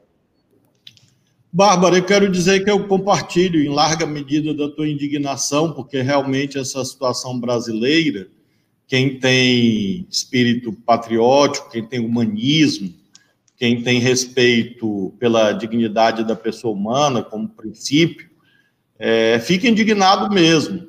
Mas eu lembro que o Donald Trump também vinha numa trajetória desta, aparentemente onipotente, e encontrou é, a resposta nas urnas. Então, eu, eu creio que esse extremismo bolsonarista vive o seu apogeu, o seu ápice.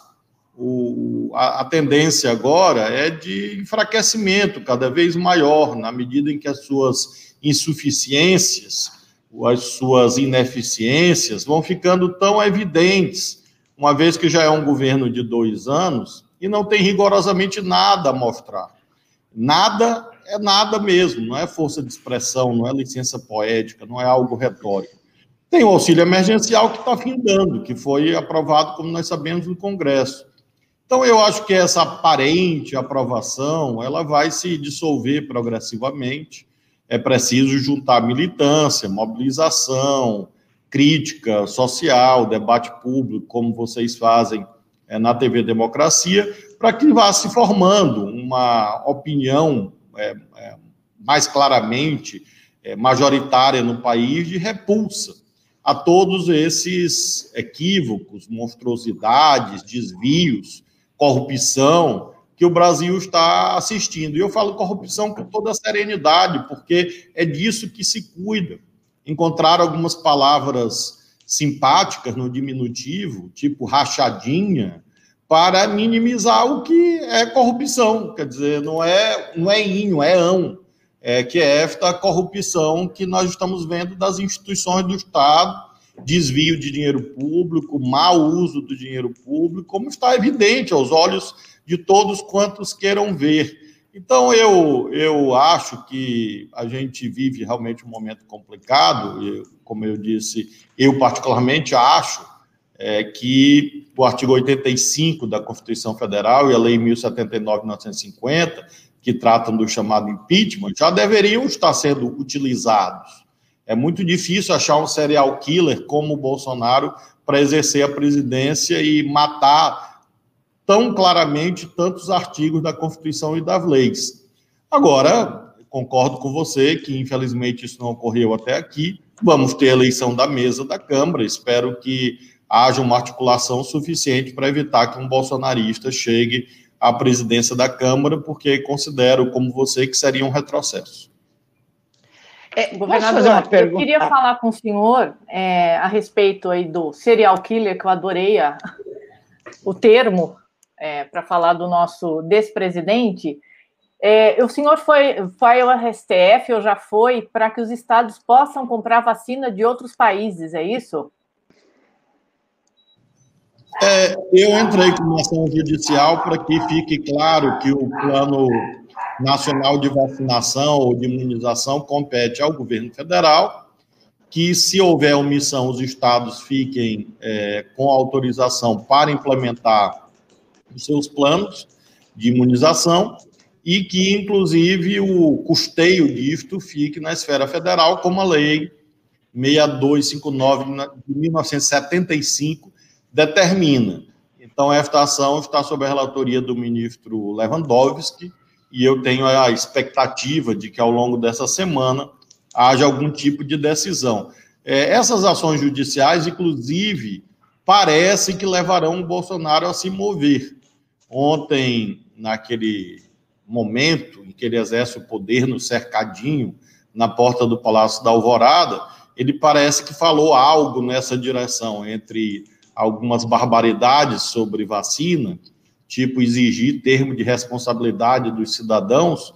Eu queria conhecer o jurista genial que imaginou algo desse tipo, porque é como se isto pretendesse exonerar o Estado, o Estado que eu digo como aparato, das suas responsabilidades. Eu acho que esse colega jurista não leu o artigo 37, parágrafo 6 da Constituição, ao imaginar algo deste tipo.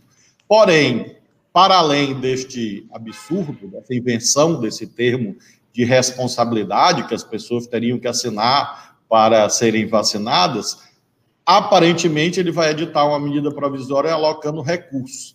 E eu tenho certeza absoluta que se não fossem as ações judiciais, ele nada faria, porque essa tem sido a conduta dele desde o início da pandemia. As medidas preventivas só foram adotadas por pressão dos estados é, e da sociedade, claro. A compra de insumos ficou com os estados, é, a adoção do auxílio emergencial foi fruto de uma articulação no Congresso, os auxílios federativos foram é, derivados de uma ação no Congresso Nacional. Então, Bolsonaro só age, quando age, age sob pressão. Por isso, essas ações judiciais no Supremo é, são de enorme importância, até para fazer com que ele se movimente de algum jeito, ainda que cometa um equívoco, mas pelo menos anunciando o recurso já é alguma coisa importante. É, Bárbara, Governadora... dois segundinhos só, por favor. Eu gostaria de agradecer o Zé Elias e colocar também que, de repente, o governador pode comentar isso daí também, né, rapidamente. É, gostaria que vocês comentassem a postura de Bolsonaro de não cumprimentar Biden pela homologação do seu uh, nome como presidente dos Estados Unidos. Mais uma vergonha para o nosso país, né? Zé Elias, muito obrigada pelo, pela, pela tua contribuição, pelo teu apoio, né? Governador, o senhor quer comentar isso? É, essa política externa que o Brasil pratica é inconstitucional. Convido o Zé Elias a olhar o artigo 4 da Constituição Federal, que determina os princípios é, que devem reger a política externa do Brasil. A política externa, além de inconstitucional, é uma espécie de antidiplomacia, porque em vez de construir pontes, ela constrói obstáculos isso nós vemos, todos os dias em relação à China, e agora essa atitude desrespeitosa em relação ao funcionamento das instituições de outro país. Independentemente do. Primeiro, é inusitado que o Bolsonaro ache que ele tem que ter candidato à eleição de outro país. Isso realmente é algo é, espantoso na arena internacional, por ser uma violação ao chamado princípio da autodeterminação, plasmado exatamente no artigo 4 da Carta da República, na Constituição. E depois ele, derrotado o seu candidato, como aliás sempre acontece, eu mesmo, se, se fosse chefe de Estado de outro país, evitaria o apoio do Bolsonaro, porque ele é um Midas às avessas. Tudo que ele toca vira derrota eleitoral. Ele não tem um ainda que se deu bem. Todos que ele apoiou é o Mick Jagger da política internacional. Acho até que o Mick Jagger não merece essa comparação. Eu acho desonroso o Mick Jagger. E aí eu, eu evitaria. Mas, enfim, já que ele declarou o apoio ao, ao Trump, mas ele perdeu. Então, ele tem que reconhecer o resultado e isso faz com que o Brasil vá se criando um isolamento internacional nunca antes verificado. Nem na ditadura militar, nem na ditadura, o Brasil ficou tão isolado na arena internacional quanto agora. É, é, governador, eu tenho uma, uma dúvida, nada original, o senhor já deve ter ouvido várias vezes, mas é, eu, eu imagino que uh, o, o, nome do seu partido faça vocês perderem votos, é assim, milhares de votos a cada, a cada eleição. Que se vocês não tivessem a palavra comunista é, no nome do partido, vocês é, provavelmente seriam muito mais bem-sucedidos. Por que, que ainda não mudou? Nós estamos num debate, Bárbara, sobre isso, porque é um, é um, partido muito tradicional, muito antigo, muito respeitado no Brasil, tem dirigentes de parlamentares é, de alt, altíssima importância. Então, é um processo coletivo, é uma história quase centenária, e nós estamos debatendo isso. Até rolou aqui há pouco uma pergunta sobre cláusula de barreira, fim de coligações. Então, nós estamos diante de uma, de uma legislação partidária, eleitoral, altamente restritiva. que praticamente extinguirá cerca de 15 partidos no Brasil. Eu acho que daqui a alguns anos vão sobrar 10 partidos, quando muito. É, agora, imediatamente, acho que 15 vão desaparecer e 15 vão sobreviver, depois outros vão desaparecer. Ou seja, esse ano de 2021 vai haver muita fusão, incorporação, formação da, de frentes políticas. Eu tenho insistido muito no modelo da, da Frente Ampla do Uruguai, né? que é um modelo, a meu ver, vitorioso eleitoralmente, é, agregando várias forças, é, como, assim como a concertação é, chilena, a própria Frente Ampla chilena em outro momento. Então, acho que nós vamos viver isso agora em 2021, até meados do ano, creio que teremos muitas mudanças, não só no campo da esquerda, mas também no campo da direita, e o quadro partidário em 2022 vai ser diferente desse quadro partidário que nós temos hoje. Eu faço votos porque é uma pena, eu acho uma grande pena. E, eu acho realmente que é um nome ultrapassado. Governador, o senhor, é, o senhor deve estar sabendo aí da, da especulação palaciana que agora teremos é, Michel Temer no Ministério das Relações Exteriores. Eu, eu não acredito, sinceramente, que isso aconteça. Eu, eu acho realmente que é, o Temer tem uma série de embaraços, inclusive processos.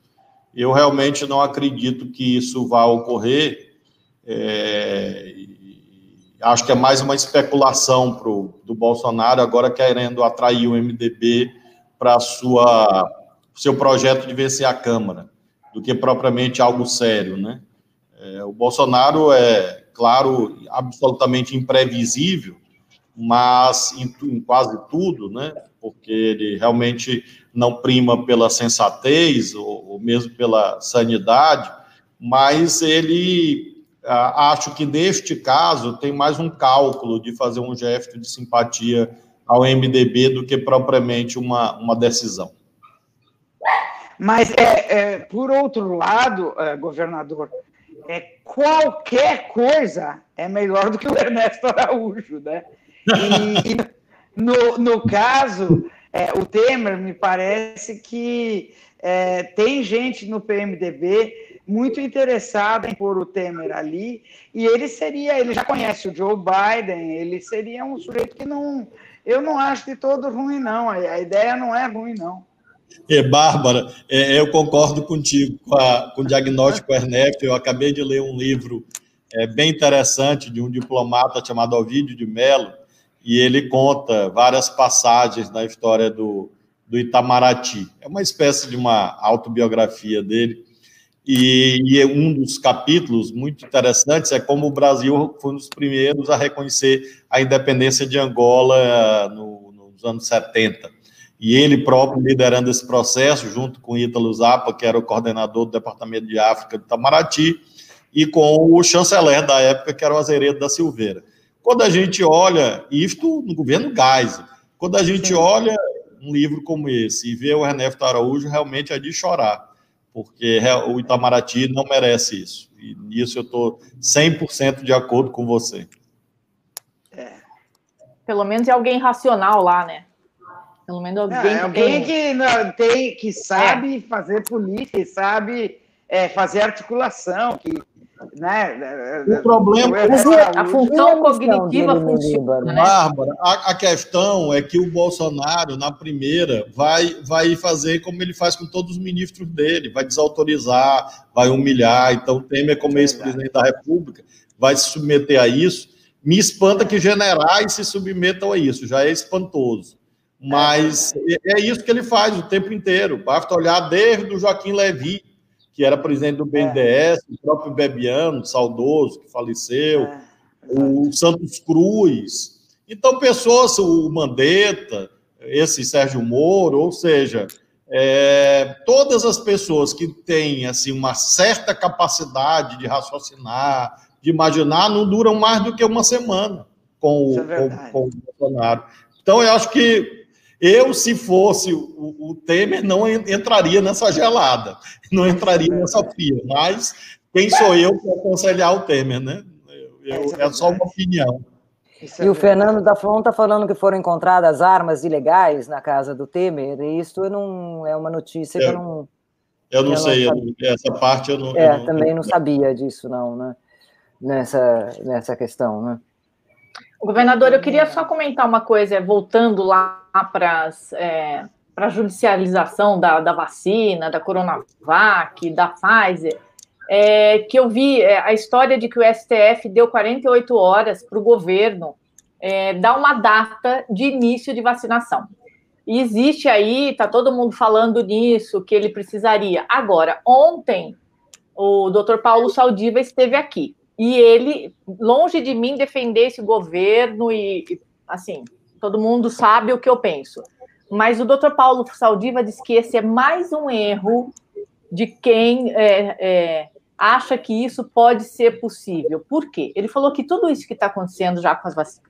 O, o, o, o, Dória vai lá e crava dia 25. Aí o governo fala que não pode. Ele falou que além de toda essa coisa que deixa o, é, o brasileiro tonto, sem saber que é um serviço isso, ele falou que é impossível o governo dar uma data, a não ser que seja assim.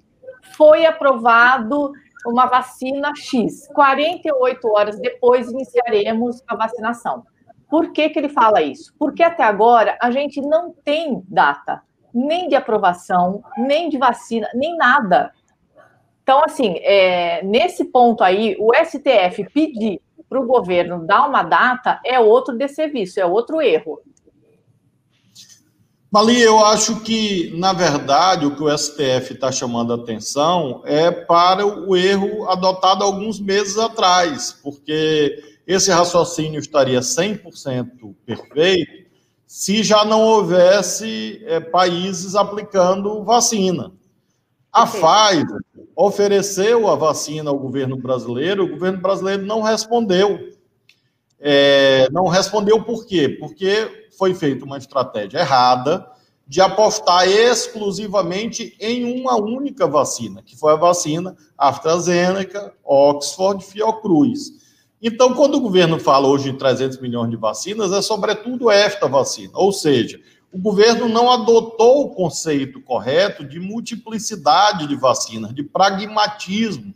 E isto, ora, se você tinha incerteza alguns meses atrás, como havia de fato, você tinha que manter as parcerias e os, e os processos de compras ativados com todos, todos que estavam pesquisando. Ora, agora o STF acho que está cobrando corretamente na medida que outros países do mundo estão ou com vacinação já iniciada ou iniciando. Então, creio que nesse momento o principal seria retomar o que foi feito de errado lá atrás que é exatamente essa multiplicidade, uma conversa mais produtiva com a, com a Pfizer. Se, se Malícia é, vinculou a um argumento falso, segundo a qual a vacina Pfizer não serviria ao Brasil porque ela teria que ser conservada a menos 70 graus. Ora, não existe nenhum país do planeta, ao que me conste, que tenha menos 70 graus de temperatura ambiente. Então era óbvio que precisava ser muito inteligente em agosto para imaginar que apareceria alguma saída logística, uma vez que nenhum país do mundo tem menos 70 graus, como de fato apareceu, que é a caixinha com gelo seco, a vacina dura 15 dias, etc. Então houve um desastre lá atrás. Nós tentamos, como governadores, ajudar, como sempre fazemos. Depois do mês de setembro inteiro de luta, nós conseguimos que o Ministério da Saúde anunciasse a multiplicidade de vacinas. O que, é que o Bolsonaro fez no dia seguinte? Mandou o ministro calar a boca. Disse que quem mandava era ele. Aí, o, o, depois dessa reunião, o ministro Pazuello ainda pegou Covid, coronavírus, e sumiu durante muitos dias, porque teve, claro, que cuidar da saúde. Aí mesmo é que ficou a escuridão, as trevas totais, porque o Bolsonaro mandou ele calar a boca, o ministro da Saúde estava doente e ninguém fez nada. Então, acho que essa ação do, do Supremo serve para obrigar o governo a agir. Concordo com você, não dá para marcar uma data exata nesse instante, mas pelo menos prever e correr atrás, né? Correr atrás é. da Pfizer, correr atrás da AstraZeneca, ter transparência. É, bom, o, o Butantan, com todos os problemas, percalços, ah, ia ser dia 15, que é hoje, ia ser, agora mudou para o dia 3, mas pelo menos tem uma data. E a AstraZeneca, qual é a data? Qual a data que a AstraZeneca, barra Oxford, barra Fiocruz, vão dar entrada na, doc, na documentação da Anvisa? Ninguém sabe, eu não li. Então é isso que o Supremo está cobrando. Datas. É, é, foi isso que o, que o doutor Paulo Saldiva falou. É mais um erro num, numa cadeia de erros. Isso, é isso. A partir de um erro fundamental, que foi é. É, cravar 17 nas urnas em 2018. É esse, na, linguagem, cristã, essa é uma espécie de um pecado original. Todos os outros pecados derivam deste. De 2018 para cá, é uma sequência é como se fosse realmente quase que uma, um imperativo é, de, de, lógica aristotélica, né? Premissa maior, premissa menor, conclusão. Quer dizer, nesse sentido, a, a, a premissa maior é essa. A maioria do povo votou 17. A partir daí, as conclusões são lógica aristotélica. São derivadas Ai, do é maravilhoso. Digamos assim. A partir daí, oremos, oremos, para nos oremos. Oremos. Oremos mesmo. Governador, muitíssimo obrigada pela sua presença. É, é, sempre maravilhoso estar aqui com o senhor. O senhor é uma pessoa realmente que, que sabe, né? Eu nunca vi. Fala do tal artigo da Constituição, fala. De... Meu Deus! Se, se, tantos fossem como o senhor, seria muito bom nesse país. A gente ainda está aqui muitíssimo esperando obrigado. o senhor sair candidato em 2022 para a gente eleger. É, é, é, ali, eu só saio se a Gina vier tomar este Guaraná Jesus no Maranhão. Venho, ela, venho. Ela mostra a latinha. Ela só mostra. E, né? E nós não, o senhor não vai convidar a gente, não, né? Só a Gina. A Gina está lá em Roma. Olha o ciúme, olha o ciúme.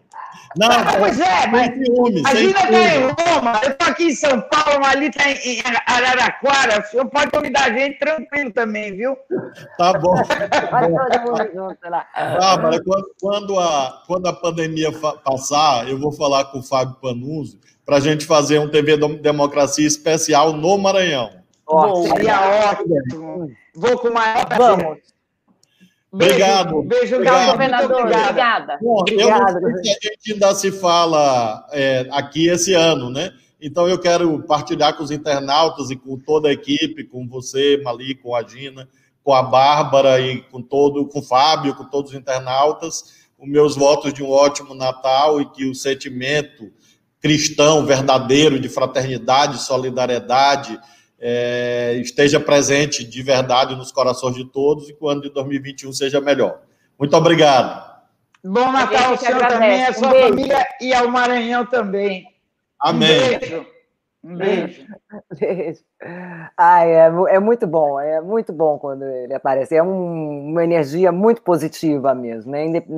E agora, gente, vamos chamar agora a nossa querida Marcela, apoiadora, Oba!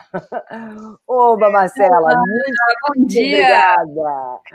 Bem-vinda, Marcela! Maravilhosas! Muito obrigada! Ah, oba! Nossa, mulher bonita! Vocês, é, eu estou com vocês todos os dias, vocês me acompanham na minha vida diária. Claro que a gente está trabalhando, então geralmente eu escuto atrasado, mas é muito bom estar aqui com vocês que me acompanham diariamente. Que legal! E esse é sotaque maravilhoso? É um prazer. De onde que é? Esse sotaque maravilhoso, Marcela? Ah, pois é, sou catarinense. Ah, dá para ver assim, assim, essa essa cadência, essa cadência. Bom, então é, vamos também... Ao contrário do que ah. o, o pensa, a gente tem uma boa bolha aqui progressista que está que está resistindo e queremos democracia e direitos para todos, né? É, é resistindo ao ozônio, né? pois é. Não, essa história do ozônio, gente, olha. Pega mal. Você sabe que. Ô, gente, vamos chamar os meninos do Giants. Vamos. Opa! Ê, vamos lá! Meus heróis! Cadê eles? Ah, vamos lá! Cadê? Opa! Aí! Muito bem! Como vamos? Cadê o Rafa aqui? O Rafa, Oba! E aí, pessoal, boa tarde. Bom dia, né? Bom dia. Olá, hoje tá. Mayara, tudo bem? Que prazer! Hoje tá. Léo, Grande chance. Obrigada. Quem começa aí com as perguntas? Não, eu só queria Ah, não, primeiro- eu só queria dar os parabéns Pera, para pera, os meninos. É, vamos Necessário, receber sim, vocês sim. aí. É, Dar os parabéns vocês pelo serviço que eles estão fazendo e É. perguntar por que. é, é, é, muita gente não sabe por que, que vocês resolveram é, se revelar, né? Pera lá, Se Mali. vocês vamos- quiserem vamos explicar pro explicar nosso um público. Peraí, Mali, vamos explicar um bocadinho o, o, o, o trabalho deles, essa a questão, inclusive, internacional, e eles são os representantes do, do Gigant eh, eh, no Brasil. Sleeping Giants. Sleepy, Sleepy Giants, isso mesmo. Por Agora isso que eu falei para eles se cabeça. apresentarem aí. Ah, então, então, hum, dá para vocês explicarem também o Sleep Giant, o que que é, de onde que nasceu, né, é, o que conseguiu fazer, uma grande coisa contra o Steve Bannon e Breitbart. Vamos lá, palavra com vocês, gente. Dá um... Gente, é um prazer estar aqui conversando com vocês, né? Eu sou a Mayara, aqui está o Léo também. Nós somos os fundadores do Sleeping Giants Brasil. É, o Sleeping Giants surgiu, na verdade, numa madrugada. É, nós somos dois estudantes de direito, né? Somos muito novos e a gente estava estudando para fazer o nosso TCC, né? A tese de conclusão de curso. É, nossa tese era baseada em desinformação. Então a gente estava pesquisando muito e com o início da pandemia, é, nosso trabalho foi meio que interrompido, digamos assim. Então a gente estava em casa tentando fazer o TCC para ocupar essa, esse tempo vago é, que a pandemia deixou na nossa vida, né? E aí é, a gente começou a pesquisar muito e a gente topou com a matéria no País falando sobre é, o Sleeping Giants e as conquistas do Sleeping Giants ao redor do mundo, né? E falava sobre o Matt Rivets. O Matt foi o fundador do Sleeping Giants. Ele é um americano. E a Nandine também é a cofundadora americana também. É, eles desmonetizaram o Breitbart News, é, que é um site de desinformação americano, né? Ele tem é, o Steve Bannon, tinha o Steve Bannon como integrante. E ele, ele o Sleeping Giant surgiu assim, sabe, aqui no Brasil.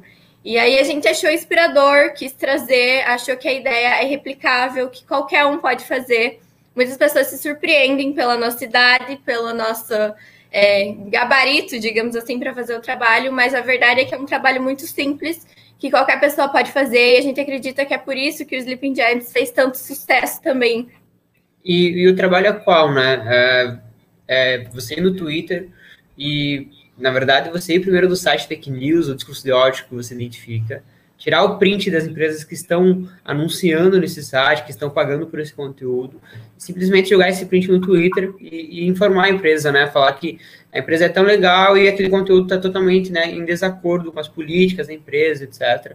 E, e a empresa vem a público no Twitter te responde, bloqueia o site e assim, né, com esse trabalho de formiguinha, alertando uma empresa atrás da outra, você consegue 200, 300 empresas saindo do site, aí sim o site fica é, desmonetizado e a pessoa começa a ganhar muito, muito menos para produzir fake news ou discurso de ódio. Então, a gente acredita que, né, cortando o dinheiro, fechando a, a torneirinha, a gente desincentiva a produção de fake news e discurso de ódio. Claro que não é a única solução, mas era o que estava disponível para a gente fazer e que eu acho que a galera comprou muito, muito a ideia que deu super certo. Vocês, vocês, vou, primeiro, uh, eu vou, peraí, tá me ouvindo aqui, alguém tá com o, o, o, tá com eco. Coisa, é, pronto, agora já tô, não tô mais me ouvindo. É, vocês entraram, primeiro, parabenizar vocês, eu tô assim, é, pasma, quando eu descobri que eu li na Mônica Bergamo, eu fiquei pasma de ver que vocês eram dois petizes, dois guris, e fiquei super contente. Vocês entraram em contato comigo uh, pelo DM, uh, no comecinho, e eu imediatamente falei, vamos vamos fazer esse negócio aí, vamos já sair uh, é, re retweetando todas as, todas as os tweets que vocês pediam para para vamos vamos parar de anunciar, vamos não sei o quê. Então o trabalho foi realmente meticuloso e foi um trabalho de vocês realmente sentarem a bunda na cadeira e irem atrás de vocês iam o quê? Vocês iam no Facebook ou no, por exemplo, com o Olavo de Carvalho, o que vocês fizeram?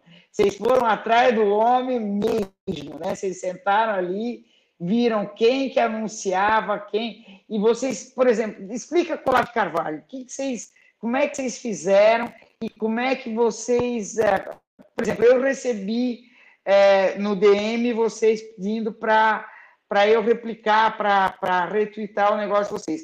Como é que vocês fizeram com as outras pessoas e, e quanto tempo vocês levaram? O que, que vocês faziam durante o dia? Só para vocês explicarem mesmo logisticamente.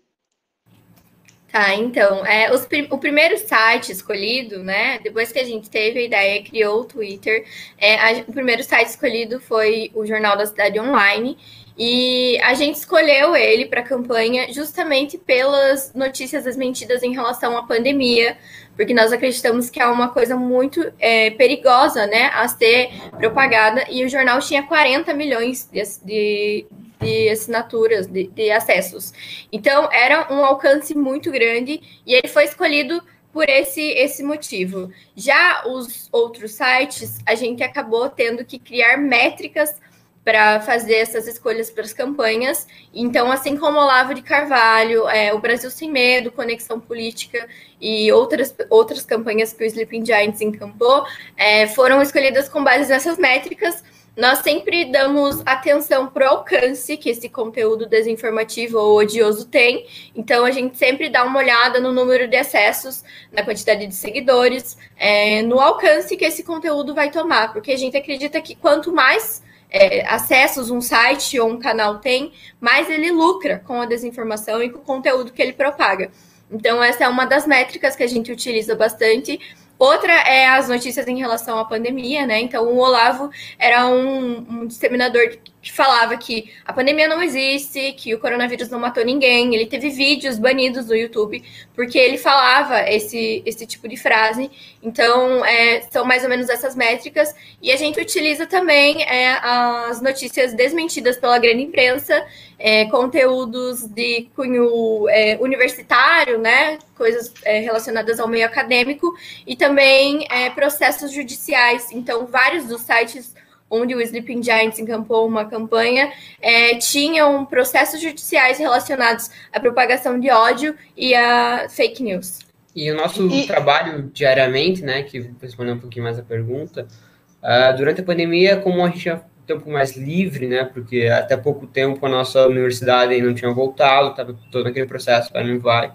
Então a gente acordava, ia para frente do computador, tirava print da empresa e cobrava em média 20 empresas por dia, assim, sobre seus anúncios. A gente chegou a conseguir 250 respostas em duas semanas sobre o primeiro alvo. A gente hoje conta com o apoio de 700 empresas e é um trabalho formiguinha, né? Para você desmonetizar um conteúdo, um site fake news, você não adianta tirar 10, 20 empresas, né? Você tem que tirar 100, 200, 300, que aí não vai mais aparecer ninguém, né? Naquela mídia programática, naquela ferramentinha do Google que fica girando sem parar. Então, o nosso trabalho aí no Twitter, no Instagram, é, com apoio dos seguidores, né? Eles mandam um print, eles curtem, eles compartilham. É, alertar as empresas, informar que a gente deixou o, o conteúdo dela em um site fraudulento. E, e, antes da gente falar né, qual é o site fraudulento, a gente lança uh, uma, né, uma thread que a gente explica um filme, né, que a gente explica uh, quais, são, quais foram as notícias mentiras, por que, que aquele site né, tem uma campanha do Sleeping Giants contra ele e qual é o alcance que ele tem, né? E, e como é que, é, como é que é, começou a, a, logo em seguida, quando vocês começaram a mandar para essas empresas, vocês obtiveram é, é, resultados? Quer dizer, foi imediato? Foi. Uh, como é que vocês começaram a ter resultado imediato? Porque deve ter sido muito bacana na hora que vocês começaram a ver que as empresas agiram. Porque vocês começaram aí, tem muita gente lá que é, se, se intitula jornal, tipo a Folha Política, a Conexão Política, eles parecem ser jornais e não são. Eles são simplesmente produtos do gabinete do ódio que se fazem passar por uh, informativos e não são informativos. Então, é um negócio, é, é, é difícil. As empresas estão lá anunciando, às vezes achando que estão anunciando em jornais, eu não sei se eles acham que estão, mas eles estão ali dando força para coisa que não é legítima. Então, é, eu imagino que deve ter sido difícil convencer. Como é que foi a resposta a isso? Então, o que acontece é que às vezes, às vezes as empresas não sabem mesmo, é, e a gente se surpreendeu com essas respostas, na verdade, né? O que acontece é que antes, quando você queria vender um produto ou um serviço, você anunciava diretamente com o é, você tinha um contato diretamente com o veículo que ia anunciar, né? Com o veículo que ia, que ia é, fazer, publicar seu, seu anúncio. Hoje em dia, as empresas preferem confiar em gigantes da internet, como a Google, por exemplo, para que essa empresa faça a distribuição da publicidade de maneira automática. Então, realmente era uma coisa que ninguém estava olhando naquele momento e que dava muito dinheiro para site que propaga conteúdo nocivo na internet, né? E a, partir daí, o Sleeping Giants começou a agir, né? A partir de, dessa, desses avisos, e a gente se surpreendeu bastante com as respostas, né, Léo? É, a, a gente teve a primeira resposta do perfil quando a gente tinha quatro horas, eu acho. A gente criou de 6 horas da manhã, lá pelas duas, a Telecine já tinha respondido. É, no segundo dia, a gente teve o, o, caso do Banco do Brasil, né? O Banco do Brasil respondendo a gente. Então, como o nosso trabalho é, é literalmente informar as empresas, elas realmente não sabem que o conteúdo, que o, né, que o, o anúncio dela está indo para um site fake news. E por isso que a maioria delas, inclusive, agradece, né? Porque a, as pessoas falam que a gente está cerceando a liberdade de expressão dos sites, das pessoas, mas na verdade não, porque a gente não está impedindo que o conteúdo seja publicado. A gente só está alertando quem paga pelo conteúdo, que são as empresas, se elas estão sabendo que elas estão pagando por aquilo. Não, e as empresas, às vezes, são. As, as empresas, às vezes não, as empresas são nossas aliadas, né? Na verdade, elas agradecem e elas não sabem, então eu acho, acho que é assim, é um, um, direito das empresas saber e monetizar o que ela quer na internet, né? É isso que a gente quer desenvolver, a consciência, a responsabilidade social das empresas de olhar onde elas estão colocando o dinheiro, né? E entender que isso faz diferença, que você tomar um pouquinho de cuidado com a publicidade faz diferença e que pode sim mudar alguma coisa. E as empresas também são alvos de fake news, né? Tem a famosa fake news da Pepsi, tem uma fake news do, da Band que faz propaganda para os comunistas chineses, tem uma fake news. A, é, a, a gente achou a Natura já pagando, é, né, propagando discurso de ódio contra a marca por conta da propaganda que ela fez contra a Migretin no Dia dos Pais, né? Então, a marca também pode ser alvo de fake news se ela tomar um posicionamento é, né, que defenda uma minoria e que as pessoas né, acham que não deva. De conteúdo lá. nocivo, é. né? A Natura ela foi encontrada, na verdade, é, anunciando num site onde falava mal da própria propaganda que a Natura fez. Então é uma coisa assim, as marcas levam tanto tempo para construir uma imagem boa delas mesmas, para ser destruída essa imagem em dois segundos. Então é importante ressaltar que as marcas estão com a gente, né? que as empresas também são alvo de fake news e é por isso todo esse apoio, né? Hoje em dia a gente tem 700 respostas, é, então são 700 empresas que fazem parte do Sleeping Giants. Olha, fazer? É, gente, o Rafa e aí a Marcela. Tá, então, vocês fizeram. Tá muito orgulhosa. Ah, é um pra, prazer para mim. Agradeço ao casal aí, que foi extremamente respeitoso, respondeu a gente rapidamente, então agradeço realmente. E vocês dois passaram a sofrer ataques, né? Enfim, desde antes de revelar a identidade, já intimidações, calúnias, ameaças. Eu queria que vocês relatassem um pouco do desse antes e se evidentemente cresceu, né? Que relatassem também como estava antes e como está depois nessa situação de ameaças, intimidações, calúnias. O Oswaldo Eustáquio divulgou o endereço de vocês, aconteceu isso? Ah, então, é normal que, como a gente está fechando a torneirinha de quem ganha dinheiro com discurso de fake news, que a gente também vire alvo né, de discurso de fake news. Então, o né, esse, entre aspas, jornalista é, divulgou os, os, dados da minha casa, ligou para minha família e teve só o tweet suspenso, né? É, é, o Sleeping Giants também foi criado por conta disso, né? Essas pessoas não podem ficar impunes, é, você não pode levar a público só porque você discorda do nosso trabalho, é, atacar a nossa família. A gente recebeu ameaça de morte, ameaça física, ameaça de processo, é, só porque a gente criou um Twitter, né? Isso demonstra o quão caótico está o mundo atualmente, embora já fosse muito, já, já tivesse muito pior antes, a gente está ainda tentando construir algo muito mais saudável na internet, mas é, a gente já está um pouco, infelizmente, eu diria, né, acostumado com isso, e inclusive a gente acredita que o processo né, contra o Twitter para revelar nossas identidades, que né, vocês estavam querendo explicar, que a gente explicasse por que a gente saiu do anonimato, tinha um processo na justiça que é, ele obrigou né, o Twitter a entregar nossos dados em segunda instância. E é, mesmo com a gente não cometendo nenhuma ilegalidade, mesmo a gente recebendo já ameaça de morte, todas as ameaças físicas, não a Léo e a Mayara, mas sim a, ao perfil Sleeping Giants, né? Então, essa foi uma decisão no século XXI, mas do século passado, né? A, a, a lei tem que tem que estar aberta para que, se pessoas tenham ideias legais, construam perfis desde que elas não infringam regras, né? Então, seja os termos de uso da própria plataforma. É, o que acontece é que o Twitter, o próprio Twitter é a favor da, do anonimato, digamos assim, né? Não é bem anonimato, mas ele é a favor do anonimato, desde que não seja detectado nenhum ilícito. E esse era o papel do Sleeping Giants. Nós não não tem nenhuma ilegalidade no que a gente faz, mas essa foi a decisão.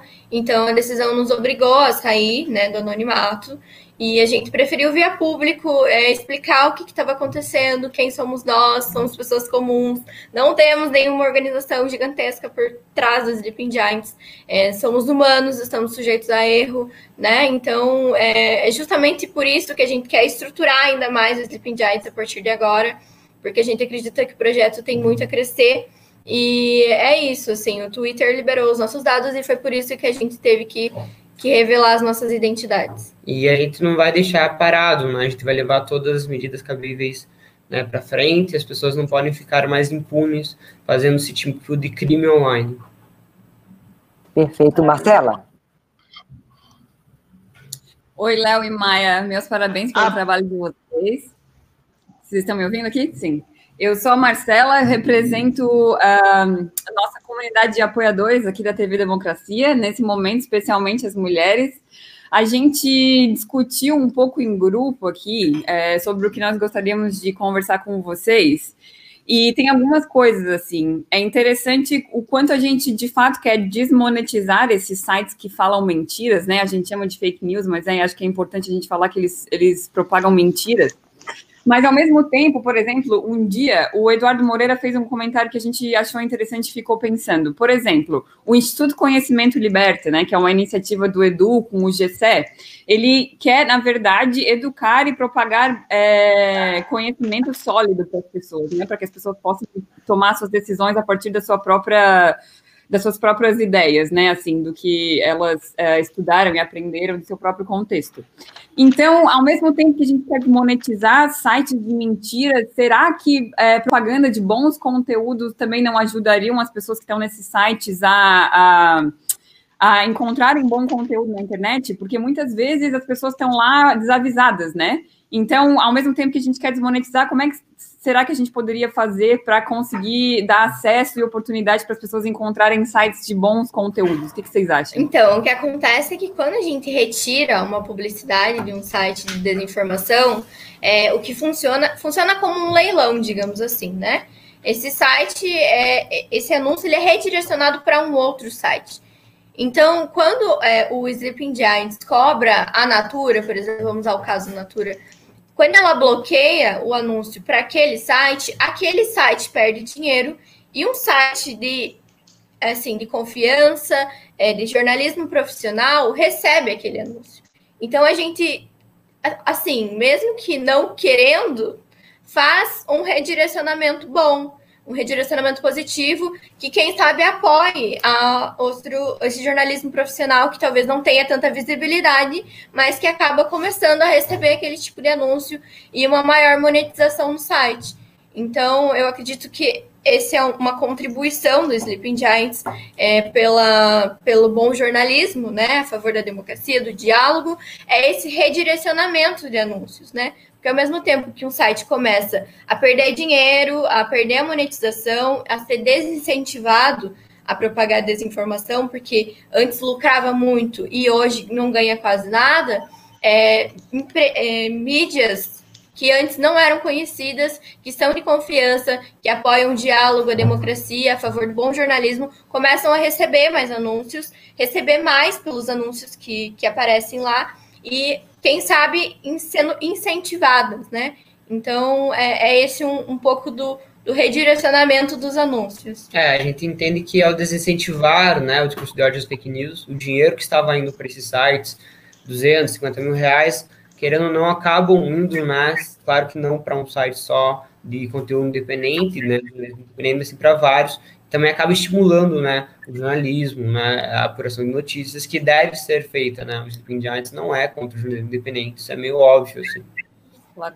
Obrigada. E vem cá, vocês já ganharam, ganharam 10 pelo TCC de vocês, já devem ter ganho hein, o prêmio máximo dos TCCs, o Oscar, o prêmio Nobel dos TCCs ou não? A gente está no quarto ano ainda, então era é, tem um, o ano que vem inteiro ainda para organizar esse TCC, até porque no meio desse, desse TCC surgiu o Sleeping Giants e acabou tomando todo o nosso tempo. É, mas já estamos voltando para fazer, para organizar esse TCC, ainda mais motivados do que antes, né? Porque a gente ganhou uma bagagem muito grande. É, eu brinco que a gente não é do ramo publicitário, né? A gente faz direito, mas acabou sendo jogado para dentro desse mundo, conhecendo muito mais do assunto.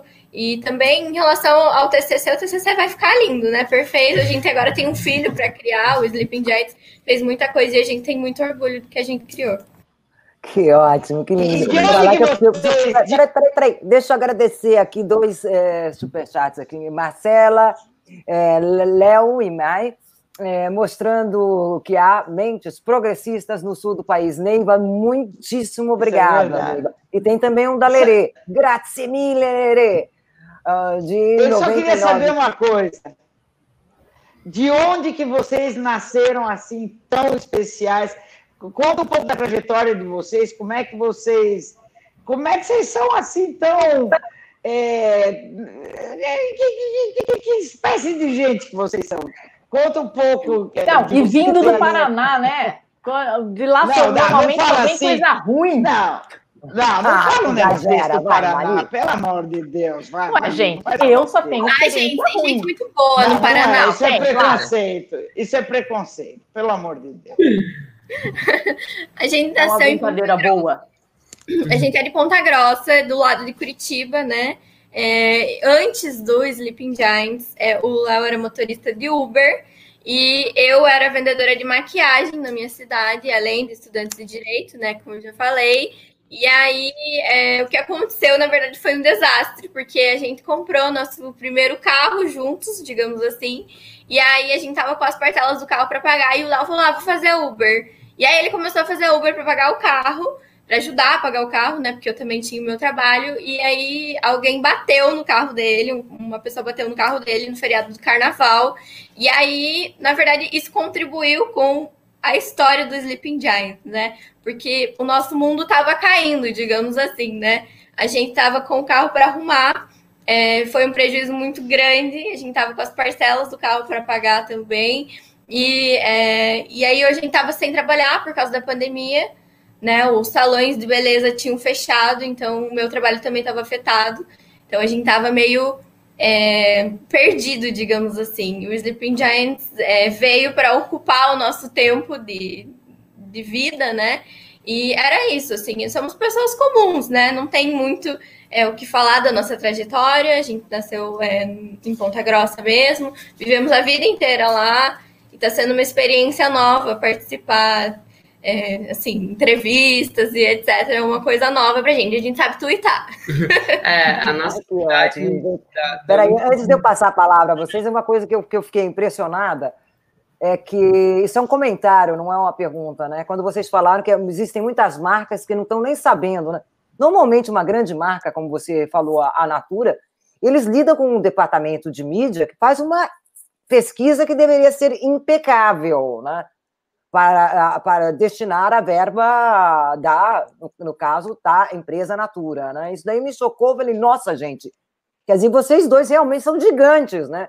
Se, se tira o tapete até de uma, de uma, de uma é, é, empresa que uma grande empresa como a Natura confia no trabalho de vocês, vocês Quer dizer, parabéns, moçada. Isso não era pergunta, era um comentário. Agora, para quem eu vai, tenho gente. uma pergunta. Posso mandar? Manda mais eu, Deixa eu fazer uma pergunta. O, o Léo, Maia, é, nessa, nessa uh, cruzada contra fake news aí, vocês receberam algum não de alguma empresa?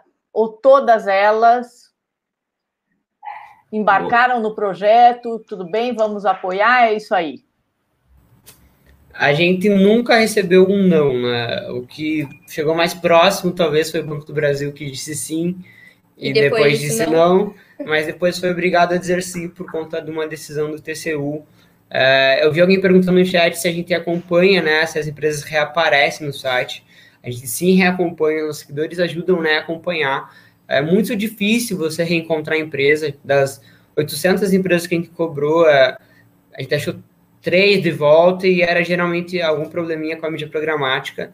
E, e, geralmente né, a gente tem uma taxa de eficácia de mais de 80% das empresas respondendo o perfil, e as, as 15% que respondem é, também nunca mais voltam a aparecer. Né? Então, provavelmente elas têm medo dessa polarização política e, e, infelizmente identifica o movimento como sendo de esquerda é, ou sendo de direita. A gente não é um movimento político, né? Por isso que as empresas é político partidário, por isso que as empresas tanto respondem tanto, mas é, assim um não nunca aconteceu. Assim, acho que talvez o a PagSeguro a pode ser considerado né? A PagSeguro, ela, o que aconteceu com a PagSeguro foi que a gente cobra a empresa por conta dos termos de uso que ela se propõe a cumprir quando ela elabora e quando um usuário é, aceita fazer parte do PagSeguro, né?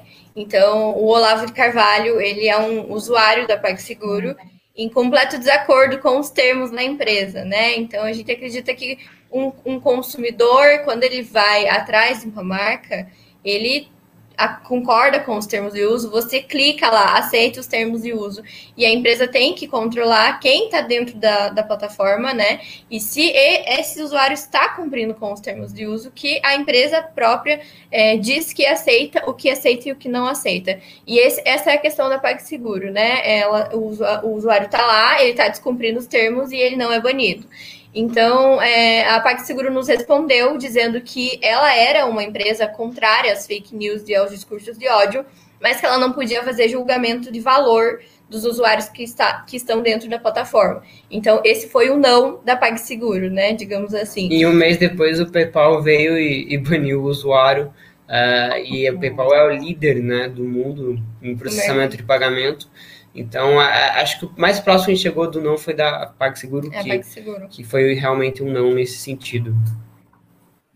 PagSeguro do UOL, né? Ressalta, que é uma empresa. Aliás, o mesmo grupo Folha que revelou a identidade de vocês, é, evidentemente, é. a pedido de vocês. vocês. Muita gente bateu, né? Os bolsonaristas, evidentemente, não acreditaram que duas pessoas comuns, como a própria Maera disse, estão por trás de um perfil que teve essa repercussão. E eles bateram em muitas teclas falsas, né? Mentirada, um monte de invenção. O próprio Felipe Martins inventou coisa que não existe motorista de Uber de esquerda. Aí um ponto que eles levantaram é por que, que vocês entraram no Twitter somente em dezembro? Então, queria que você explicasse esse ponto da né, entrada em dezembro e passos futuros, né? Muita gente perguntando aqui no chat também como apoiar e o que vocês pretendem fazer, talvez filiais. Eu vi um Sleep Giants Goiás. Como vocês veem uma ideia dessa? Então, são essas duas perguntas. Então, é, na verdade, a gente é bom até falar isso. Exato. sempre foi alvo de intimidação, né? A gente sempre teve muito medo de se mostrar. É, além de, de, que o Sleeping Giants não está representado em Leonardo e Maiara, a gente teve muito medo é, de fazer essa revelação justamente é, pelas intimidações, pelas ameaças que a gente recebia diariamente no perfil. Então a gente sabia que a partir do momento que a gente se colocasse é, à frente dos Sleeping Giants, essas ameaças seriam direcionadas a nós, quem sabe a nossa família, né? Então a gente até antes de fazer essa revelação saiu da nossa casa, foi difícil deixar nossa família lá é, no Paraná. Então, assim, é, é justamente por isso que a gente não tinha rede social. Primeiro que eu não era uma usuária do Twitter antes de fazer o Sleeping Giants. É, eu, eu gostava muito do Instagram, eu tinha meu perfil pessoal no Instagram, mas é, justamente por medo, sabe? Eu apaguei todas as minhas fotos, é, eu apaguei o meu Facebook antigo, todas as redes sociais antigas foram apagadas justamente porque é, eu, como mulher, me sinto um pouco vulnerável, digamos assim. Eu tinha, as tinha minhas fotos comuns com as minhas amigas, na praia, na piscina, é, coisas que nesse momento é, eu achei que talvez pudesse influenciar no trabalho do Sleeping Giants a partir, que as, a partir de que as pessoas conheceriam o meu nome. Então, as nossas redes sociais pessoais foram apagadas. Eu não tinha Twitter, o Twitter foi criado agora justamente porque eu já não tinha mesmo é, antes. E, e, é por isso, não tem muito, muito motivo por trás de não ter um Twitter ou um, um Instagram antes. É mais por medo mesmo do que poderia acontecer é, com amigos, familiares que estavam expostos nessas redes também. E outra coisa é que a gente não tinha tempo, né? não que a gente tem agora, mas é, né, a gente estava lá no Twitter, o nosso perfil é o do Sleeping, do Instagram também. É, a gente resolveu criar agora por, por uma questão de né, ter uma identidade um pouquinho maior com os seguidores e também para a gente começar a compartilhar né, o backstage do, do Sleeping. Tem muita coisa engraçada que acontece. Então a gente pensa, foi criado nesse sentido. Em relação ao futuro, né, a gente está para lançar uma campanha de crowdfunding muito em breve é, para tentar que o, o, os próprios seguidores financiem o movimento. Né. A gente deve tudo aos seguidores, foram eles que conseguiram a resposta das empresas foram eles que conseguiram a desmonetização de mais de um milhão e meio das fake news e discurso de ódio. Então, a gente está tá tentando, né, tá trabalhando para desenvolver uma campanha de arrecadação online que fazendo um baita parênteses, que vai estar de acordo com os termos de uso da plataforma e que vai usar PayPal, não vai usar PagSeguro, né, por conta da nossa história também, porque a gente também tem os valores, a gente acredita nessas... A gente gosta de contribuir com as empresas, né? Então, a gente está. Um pouquinho antes de sair do animato, a gente estava começando a elogiar, não só é, cobrar as empresas que estavam anunciando site fake news e discurso de ódio, mas também começar a agradecer as empresas que fazem campanhas publicitárias é, né, no sentido de defender minorias, seja... Né, é, atitudes boas, né? É, Incentivar atitudes boas das empresas para que, que elas é, tomem consciência que essas atitudes fazem diferença e que realmente devem ser incentivadas, né? Então, é mais ou menos isso. E aí, é, a campanha do crowdfunding acho que vai ajudar também, né? O anonimato tinha seus prós e tinha seus contras, né? Eu sempre falo isso. Porque realmente a gente tem, tinha muita ameaça, etc. Vai ter muita ameaça, a gente tá sendo alvo de ameaça, a gente tá. Tem um monte de gente falando que não é gente, não sei o quê. Mas é, a verdade é essa, que o Sleeping Giants pode ser replicado por qualquer pessoa, né? Não precisa de uma grande estrutura. Mas a gente chegou aqui sem recursos, sem nada, né? Digamos assim. É, imagina o que a gente pode fazer se a gente organizar, ter uma equipe. Então, esse, esse, é, esse é o desejo futuro do Sleeping Giants. Que a gente possa fazer uma contribuição com as empresas, que elas é, comecem a tomar conta mais da sua, da sua propaganda, né, da sua publicidade. E, e, é isso que a gente espera do Sleeping Giants, até o dia que o Sleeping Giants não precise mais acontecer, digamos assim, né, onde as fake news e o discurso de hoje seja tão irrelevante, tão, tão pouco lucrativo, que o Sleeping Giants não precisa existir. Olha, duas é, peraí, peraí, peraí. Só agradecer aqui o Superchat. Inclusive, foi a, a Bel, a nossa querida Bel, ela tá, já estava perguntando isso daí que vocês acabaram de, de, de responder para o Rafa, né? Que foi como criar uma, uma rede de apoio Sleep Giant no Brasil. Uh, isso, e aí da Joyce também, por favor. Isso, Marcela, sua linda! Arrasando! e aí tem também o é. Alexandro, é... Marcela, é, no dezembro de cientistas na bancada. Epa! Já já a Marcela vai falar também da, da, da vida dela um pouquinho. Um, Sandro Vinícius Couto, muito obrigada. Manda um abraço aos meu aos dois e diz que eu tenho muito orgulho deles, ainda mais sendo de Ponta Grossa. Olha lá, gente. olha lá. E olha lá, queremos apoiar também, né, da Joyce. Tá todo mundo querendo saber, né, gente? Enquanto, e, aliás, quando vocês é, tiverem isso daí, claro, por favor, envia para a gente, para a gente divulgar também como, como, apoiar vocês diretamente, né? Como... É, duas coisas só rapidamente. A gente está programando isso aí, hein? Vai sair em breve já. Hum. Duas coisas rapidamente.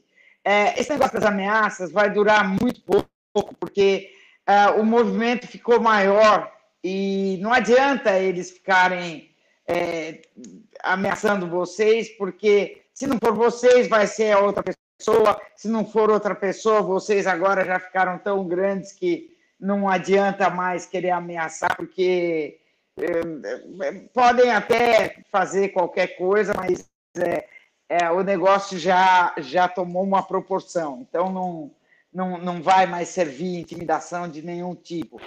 É, e qualquer coisa já tomou uma esfera que é de polícia e vai a Polícia Federal para cima de quem ameaçar, né? Então, agora já.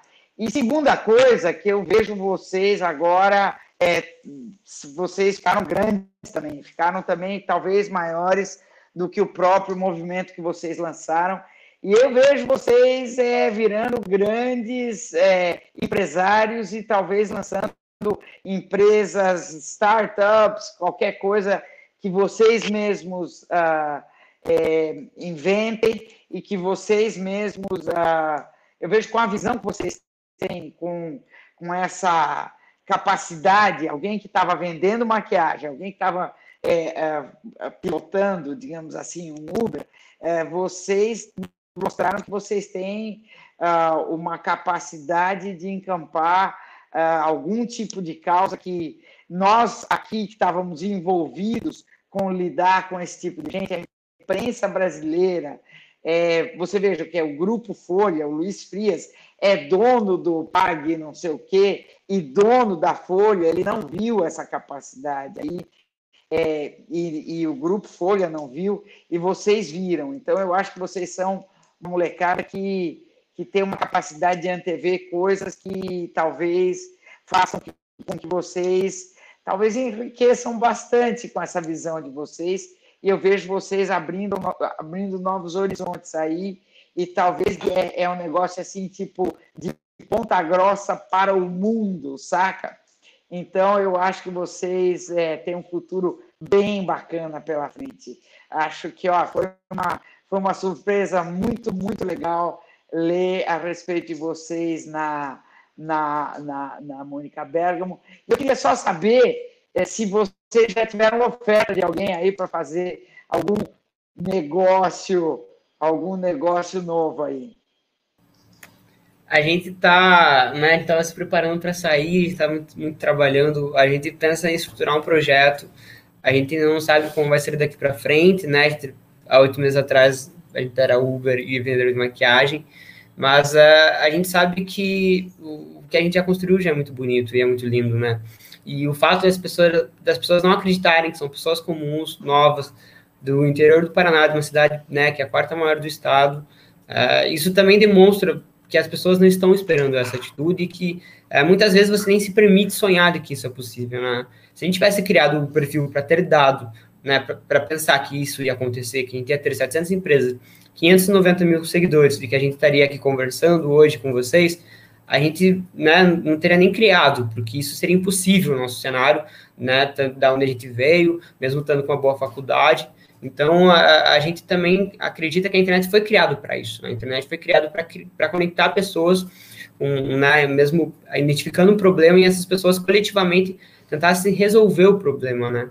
A gente não ficou quieto, a gente tentou fazer uma coisa que eu acho que deu certo, e a gente não vai parar, a gente vai tentar ficar né, tentando melhorar até um momento que o sleeping seja uma fase da nossa vida, uma fase da internet, e que ele não seja mais necessário e a gente tem muito orgulho, inclusive, né, de vir de Ponta Grossa, embora seja no Paraná, ela foi a única cidade que tinha duas mulheres no segundo turno é, em todo né, o Brasil. É muito legal também ver o jeito que a própria cidade abraçou a gente, né? A gente tinha muito receio sobre isso acontecer, então a gente ficou super orgulhoso do prefeito, do reitor da nossa universidade comentar sobre o caso. Isso demonstra também que existem pessoas democratas no Brasil, seja na política, na universidade, em tudo que é lugar, e são pessoas que estão tentando construir um Brasil um pouquinho mais correto, né? E é isso que a gente acredita.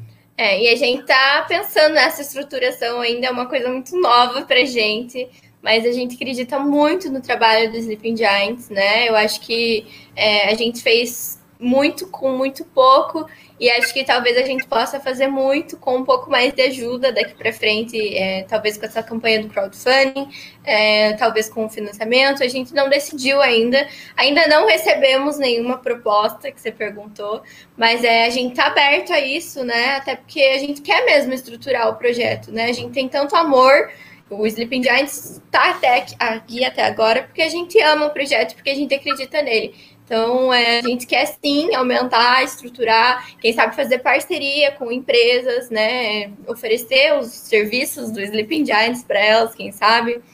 E, e é isso, assim, esperamos que o, o perfil só cresça a partir de agora, é o nosso desejo. Excelente. É o nosso também. Gente, chamei o pessoal da Tech. É, tem muito programador bom aí no Brasil que poderia ajudar vocês a compilar todos esses sites, ver qual deles tem mais like ou mais acesso, e também depois ver a reincidência de acessos. Tudo isso é, é facilmente programável, assim, para quem estiver trabalhando nisso, dedicando um tempo para isso, sabe?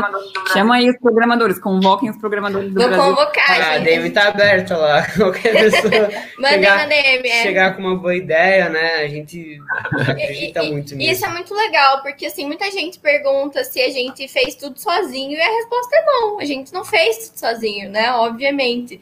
É, a gente recebeu ajuda desde o começo, assim como tem advogados agora que se propuseram voluntariamente a gente tá com a Rede Liberdade, é, que está ajudando a gente a imputar, é, tá processando as pessoas que estão é, querendo intimidar a gente nesse momento, a gente recebeu ajuda desde o começo, de designer, por exemplo, querendo ajudar, participou um certo tempo saiu, publicitários que vieram conversar com a gente, participaram um certo tempo e saíram, obviamente com todos os cuidados, né, porque a gente não podia conversar, então a gente já usou o alterador de voz para conversar com as pessoas, já usava mensagem, as próprias mensagens na, na, na DM fizeram um, um super coletivo, né? Porque o Sleeping não teria chegado até aqui sem essas pessoas, sem esses seguidores, sem esses apoiadores. Isso é muito legal, né? A gente conseguiu unir uma galera em prol de um movimento. E Isso é muito bom, a gente se orgulha muito de ter feito isso. E realmente a gente não fez tudo sozinho, né? Então, daqui para frente a gente quer fazer menos ainda. Agora que a gente pode conversar com as pessoas, mostrar nossas ideias, ouvir que- as ideias que elas têm. É, agora que a gente, a gente vai começar o Sleeping Giants, digamos assim, né? É, e é muito bonito ver o o trabalho anônimo, né, de todo mundo e voluntário é, resultou nesse perfil, assim, ainda dá fé um pouquinho na humanidade, no mundo e no Brasil. Tá certo. Dá, dá tempo de uma última, gente? For Eu queria que vocês rapidinho, comentassem dá. um pouco rapidinho o caso do Rodrigo Constantino, porque no geral a pressão que os Sleep Giants exerce é sobre sites, né? Mas ali no caso que ele fez comentário de apologia ao estupro, envolvendo a situação da Mari Ferrer e tudo mais, vocês fizeram pressão para a Gazeta do Povo demitiu, assim como o Correio do Povo demitiu, a Record demitiu, enfim. O que que vocês pensaram ali na hora de pressionar a Gazeta do Povo pra, pela demissão do Rodrigo Constantino? E se e qual foi o critério que vocês seguiram assim? caso polêmico, né? O Rodrigo Constantino Exato. rendeu bastante. É, o Rodrigo Constantino não foi cancelado, né? Vamos começar por aí. O Sleeping Giants não promove a cultura do cancelamento. A campanha do Constantino é, foi direcionada a ele justamente pelas várias frases que ele diz, é, frases lastimáveis, né? Essa da- do caso Mari Ferrer, é, assim, meio que ofendeu pessoalmente a mim, né? Eu fiquei um pouco é, of- ofendida, digamos assim, com a frase, um pouco não muito, é, ofendida com a frase péssima que ele disse aquele dia. E a campanha dele não foi direcionada só por conta dessa frase, né? O, o Constantino tem um comportamento desinformativo nas redes dele, ele tem um comportamento desinformativo ofensivo nas próprias colunas dele nos trabalhos. Então, o que a gente fez foi perguntar aos veículos onde ele trabalhava se esses veículos estavam de acordo com as frases que o Constantino é, frequentemente diz, né? Então, assim, foi uma questão de perguntar. Obviamente, né, os outros, os outros empregos dele demitiram ele e a Gazeta decidiu manter. Então, nós fizemos pressão até o momento em que a gente olhou e falou: olha, a Gazeta vai manter. Então, tudo bem. Então, a Gazeta vai manter, esse é o posicionamento da Gazeta. Vamos seguir é, informando algumas empresas que estão na Gazeta de que esse é o, o posicionamento da Gazeta, né? E se as empresas concordarem que a Gazeta têm a opção de manter, elas deixam o anúncio, senão elas retiram. Então a gente encampou essa campanha por alguns dias, não foram muito, não foi muito tempo. Não foi uma campanha direcionada à Gazeta do Povo, como a Gazeta do Povo acredita que tenha sido. Foi uma campanha direcionada ao Rodrigo Constantino e às marcas que estão vinculadas ao Rodrigo Constantino. Então a Gazeta do Povo é uma das marcas que está vinculada ao Rodrigo Constantino, ela é uma empresa, e as outras empresas que estão vinculadas à Gazeta também estão vinculadas ao Constantino, querendo ou não, né? Então é uma questão de um trenzinho, assim, né? Então, se esse foi o posicionamento da Gazeta, a gente respeita o posicionamento da Gazeta. Esse foi um não para o Sleeping Giants, né? Vocês perguntaram no não. Esse foi um não para o Sleeping Giants. Eles decidiram manter, a gente respeita a posição. É, e é importante deixar claro que muito se fala que a gente está cerceando liberdade de expressão. Quando, na verdade, eu tenho a minha, a Mai tem a dela, nossos seguidores têm a deles, né? São 590 mil pessoas lá que acompanham o perfil, que apoiam o perfil, que diariamente nos ajudam a cobrar e informar empresas. A Gazeta do Povo tem o direito de manter o Constantino.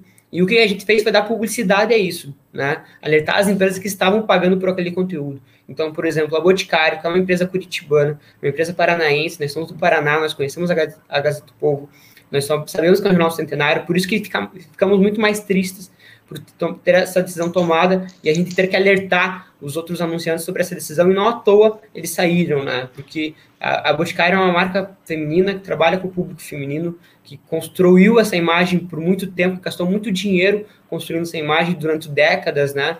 E, e infelizmente estava monetizando o conteúdo do Constantino, e obviamente eles não, não queriam, né? Então eles vieram a público e, e, e, falaram que não queriam, e também teve empresas que proativamente lançaram releases na imprensa falando até antes do, do Sleep informar, falando que não iria mais anunciar na Gazeta, porque estava contrário a essa decisão. Então, se a Gazeta é, acha que deve manter o Constantino liberdade de expressão, ela tem que aguentar a saída de anunciantes. Né? É, acho que eles pensaram muito bem sobre essa decisão, e, e é importante ressaltar que a gente estava do lado, nesse caso, de 120 funcionários, que assinaram uma carta demonstrando isso, que o Constantino estava contrário aos valores que a Gazeta prega diariamente, e que, não satisfeito com a posição da empresa, dessa, né, que fizeram uma reunião é, e lançaram e falaram que eles iam manter o Constantino, etc., eles, os funcionários não satisfeitos vazaram isso para a imprensa, né? Então, o Sleeping Giants também estava defendendo todos esses, esses, funcionários que estão diariamente trabalhando para a construção da empresa, para a construção da marca Gazeta do Povo, e que ela, infelizmente, sujou ao ficar associada ao Constantino. A Gazeta do Povo. A Gazeta do Povo não é mais o jornal que ela era.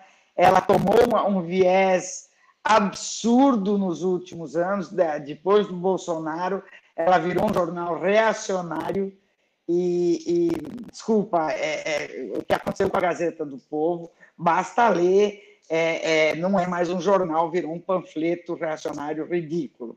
É, simplesmente isso. Basta, basta ver que qualquer publicação séria deu um pé na bunda desse. Eu chamo ele de pão de hambúrguer, mas porque ele me pôs numa lista, ele me pôs numa lista de comunistas, é, que é absolutamente ridículo. Se você vai ver. É, na, esse menino é completamente cretino, aparvalhado e não merece ser colunista de nenhum é, jornal que se preze. Tanto é que até a Jovem Pan mandou ele para a rua, mas em todo caso, a Gazeta do Povo virou um, um, jornal ridículo, não merece ser levado a sério. E graças a Deus que o Boticário se deu conta disso. Meninos, olha, é, tá cheio de gente assim pedindo para vocês voltarem, viu? Porque falam, é muito interessante, tem que voltar, e tem mesmo. Eu, eu também tô surpresa com essas. Né, é um trabalho realmente de gigantes, viu? Realmente, olha, de de tirar o chapéu mesmo. Né? A gente está então, muito feliz. É... Obrigada, gente, pelo, pelo é... apoio, né?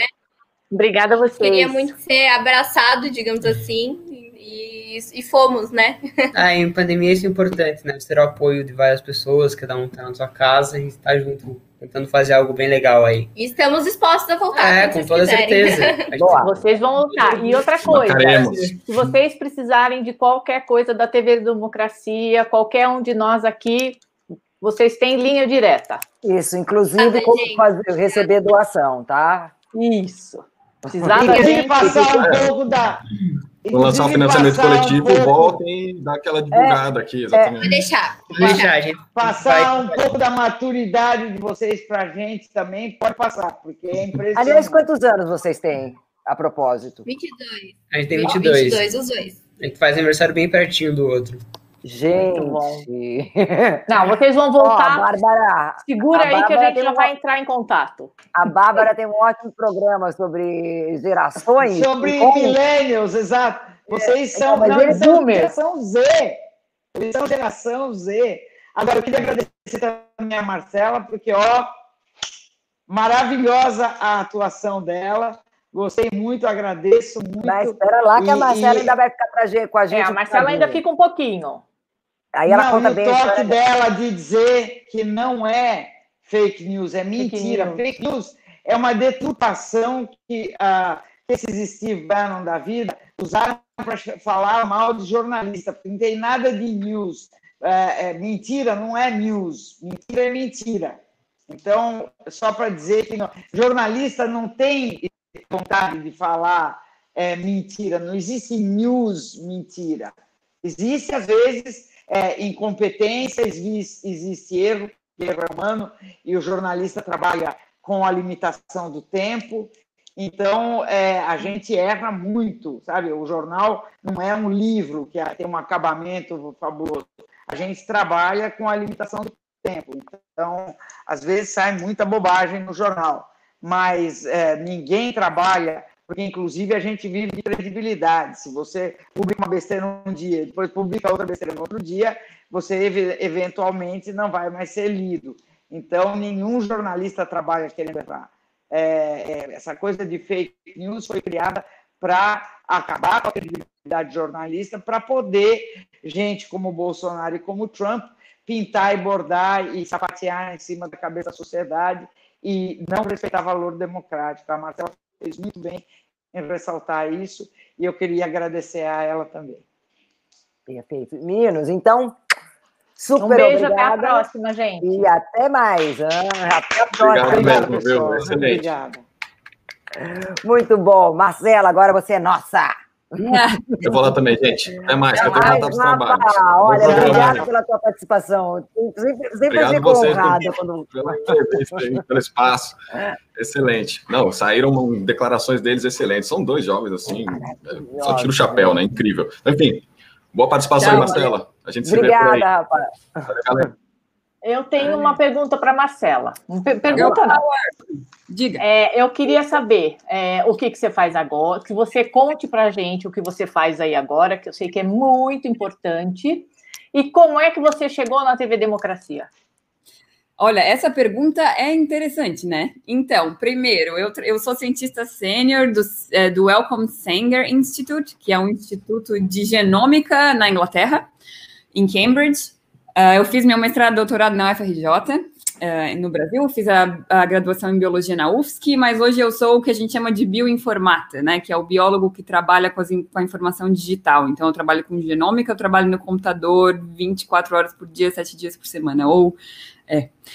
Ah, como é que eu cheguei na TV Democracia, Gurias? Foi assim: quando a pandemia começou, a gente, como a parte bioinformática do instituto foi direto para casa, porque a gente só senta no computador mesmo, né? Então o pessoal dos laboratórios começou a fazer um rodízio todo, pra, tinha até gente indo assim das seis da tarde à meia-noite para o laboratório para evitar a aglomeração, mas como nós éramos, a gente só trabalha no computador, a gente foi direto para casa. E aquela ansiedade, né, gente? Eu lá na Inglaterra, é, e a gente sabendo como a situação está no Brasil agora, falando, meu Deus, essa é a pior situação que podia acontecer, como é que vai ser, aquela ansiedade batendo.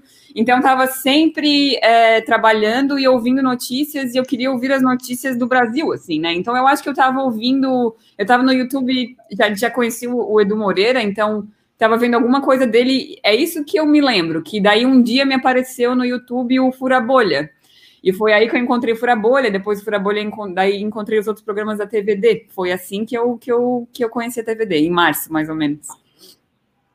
O Marcela, Ah, você e você como Welcome cientista Powers, é sênior, é, deve estar muito triste com o que está acontecendo no, no país, né? Ou como o governo está tratando a nossa ciência, né? Ai, Mali, é muito complicado, né? Assim, Bárbara, tu perguntou onde eu trabalho exatamente, quer que eu repita? Na Welcome Burroughs, é isso? Welcome. Não, é Welcome Sanger. Chama, a pessoa fala Ah, em tá. Sanger, português. É um instituto que foi criado na época do sequenciamento do genoma humano, né? Então, ele foi criado ah, para tá. estudar a genética para a saúde humana, mas agora há um ano atrás, a gente tem também um projeto que é de é, preservação, é, conservação e estudo da, da evolução também, né? Porque o que, que acontece? Quando a gente sequenciou a primeira versão do genoma humano no começo dos anos 2000, a gente aprendeu várias coisas com isso, assim, que o genoma humano tinha 3 bilhões de letrinhas, e, e, foi muito interessante também que a gente aprendeu que ele era muito parecido com várias outras espécies também, né? A gente achava que o genoma humano tinha 100 mil genes e a gente viu que, na verdade, o que nos torna humanos, ou que, o que a, torna as espécies o que elas são, é mais a, a forma de expressão dessa informação nos genomas, como ela é expressa em diferentes momentos e não necessariamente a diferença. Então, o fato de que nós temos genomas muito parecidos em, é, com todas as espécies é mais uma grande evidência da teoria da evolução, né? Mas assim que a gente sequenciou o humano, a gente viu, poxa, tem várias coisas aqui que eu não entendo.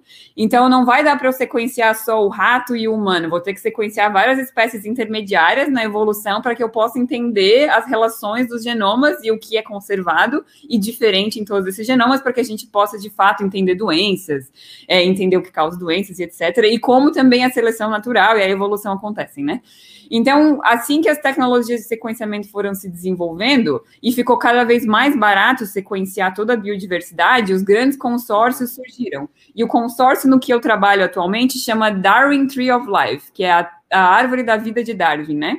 Que é para sequenciar todas as 60 mil espécies de eucariotos, então são plantas, fungos, animais, é, do Reino Unido, é, da Inglaterra e da Irlanda então, é, da ilha da Grã-Bretanha e da Irlanda. Então, a gente está fazendo esse projeto, então, são 60 mil espécies em 10 anos, são vários cientistas envolvidos, e a minha parte, então, é, é, é, é ler esse código da vida de várias espécies diferentes e desenvolver algoritmos para fazer essa leitura de forma mais eficiente e mais apurada, né? Porque os genomas são feitos de. É como se fosse um quebra-cabeça, ele tem palíndromes, sequências que se repetem, sequências que são misturadas, e a gente tem que ter algoritmos computacionais para que a gente consiga entender essas sequências. Então, eu trabalho mais nessa parte, assim.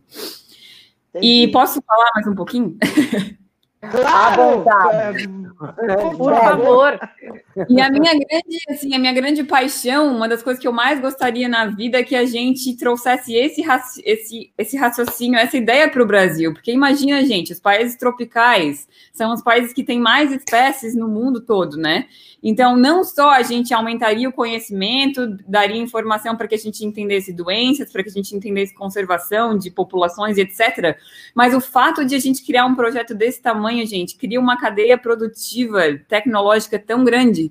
Imagina se a gente estivesse lá na Amazônia criando 10 universidades, 10 institutos de pesquisa e toda a cadeia produtiva que precisa para fazer todo esse trabalho, ao invés de a gente estar tá lá desmatando para a iniciativa privada que nem paga imposto para ninguém, né? Então, assim, uma das grandes, um dos grandes objetivos de vida que eu tenho é trazer um projeto como esse para o Brasil também. Atualmente, o que eu faço é ajudar, principalmente ajudar os alunos a irem para a Inglaterra ou trabalhar com eles e também usar todo o conhecimento que eu desenvolvi no Brasil com os alunos do Brasil também. Mas eu gostaria muito que a gente conseguisse se organizar num consórcio gigantesco de estudo da biodiversidade e, e, e tirar os frutos disso ao invés de a gente destruir a biodiversidade, né? Então, Marcela, agora é um, nesse momento. É um sonho lindo. Me, é, me, é, me choca que nenhum grande consórcio ainda tenha chamado vocês para fazer isso. É, a, a, gente tem muitas iniciativas no Brasil, tá? Eu quero falar isso. O Brasil é muito mais do que fizeram dele, né? É, eu queria até fazer esse comentário sobre o Léo e a May também, porque assim, ser Uber e ser é, vender maquiagem é muito importante, a sociedade gosta, é uma demanda social, então não estou falando nem um pouco mal dessa profissão, mas como a gente vê, se a gente tiver uma cadeia produtiva mais complexa no Brasil, com outras possibilidades de trabalho, com várias outras questões, os, os brasileiros estão aí para pegar essas oportunidades, né? A gente tem muita gente capacitada e querendo fazer, só que a gente não sai dessa, dessa cadeia assim simples, né, assim, de produção.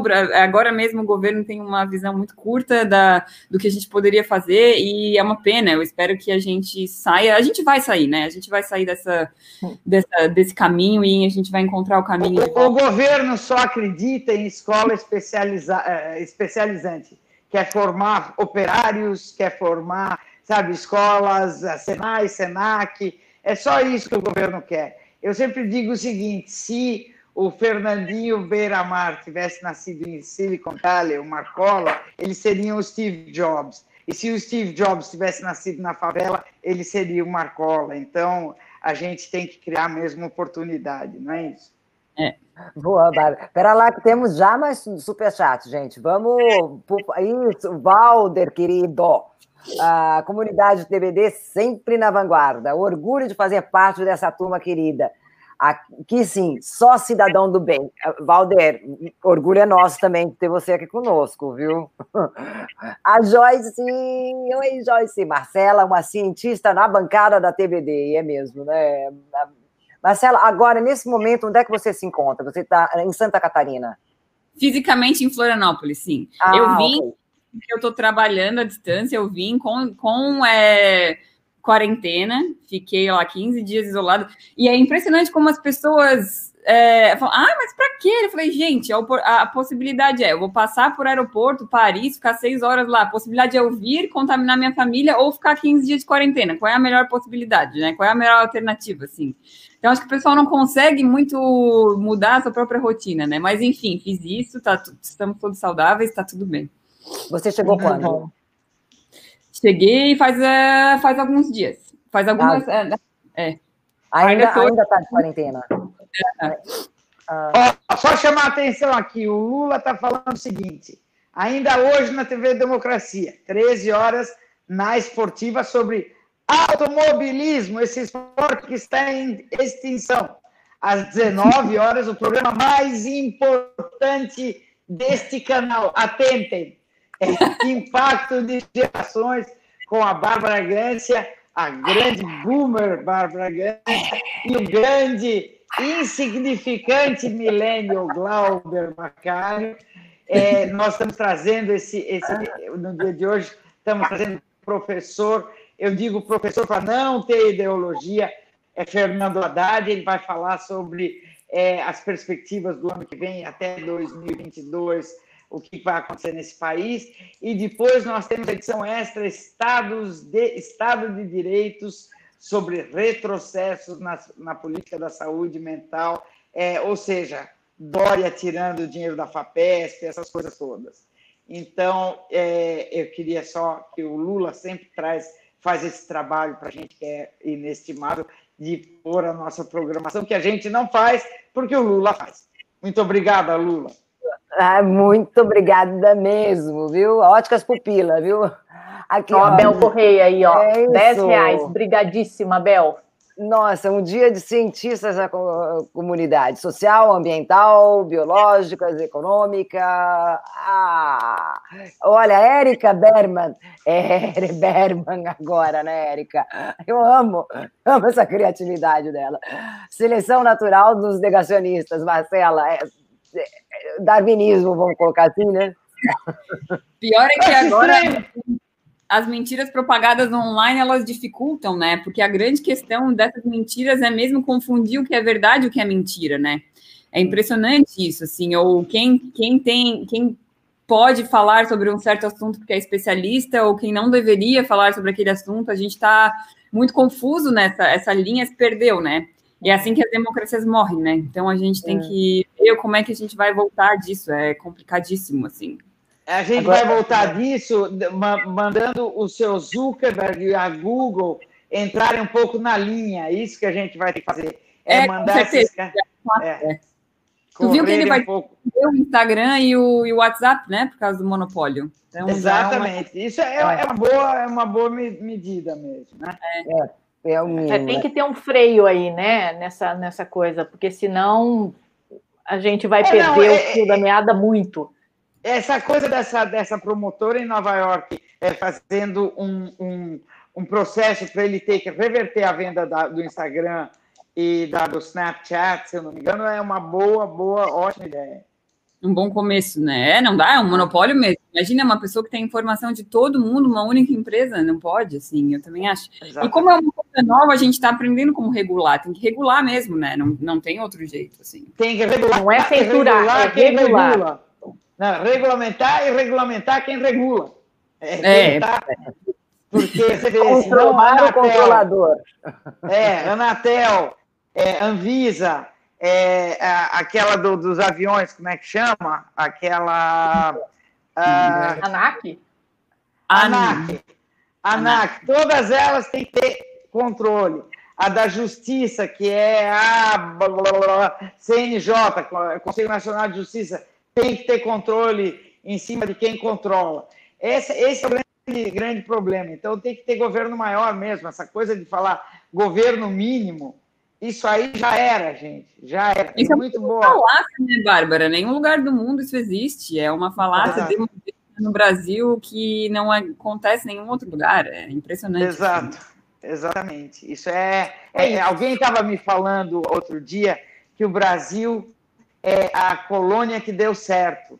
Que até hoje nós somos uma colônia porque deu certo. Os caras continuam há 500 anos em formato de colônia. E, e falar que a gente por isso que no Brasil o conceito de conservador, eh, você vê, na Inglaterra conservador é existe um pensamento conservador que não é, é, é, é, palavrão. No Brasil, ser conservador é palavrão, porque de fato é um palavrão, porque ser conservador é ser um opressor. É, em qualquer outro lugar do mundo não é, porque é apenas uma filosofia que você fala, não, eu valorizo a tradição, eu valorizo manter certos princípios, eu valorizo o emprego, é mais importante para mim do que qualquer outra coisa, que de fato você é um conceito que tá bom, o emprego é realmente a liberdade completa. É, é são valores que você pode claro. até, né, filosoficamente, são interessantes. Mas, mas, mas pensar se nós pensarmos historicamente no Brasil, o que, que as pessoas conservadoras querem conservar? Elas querem conservar a escravidão? Elas querem conservar é, tudo como está? Então, assim, né, assim, ah, eu, eu gosto de conservar um valor específico, mas qual é o valor, assim, é conservar a desigualdade social? É isso? Porque a Sim, pessoa se eles sente... querem conservar as coisas como estão. Quando Exato. começou, por que, que o Lula e, e, o, e o PT caíram?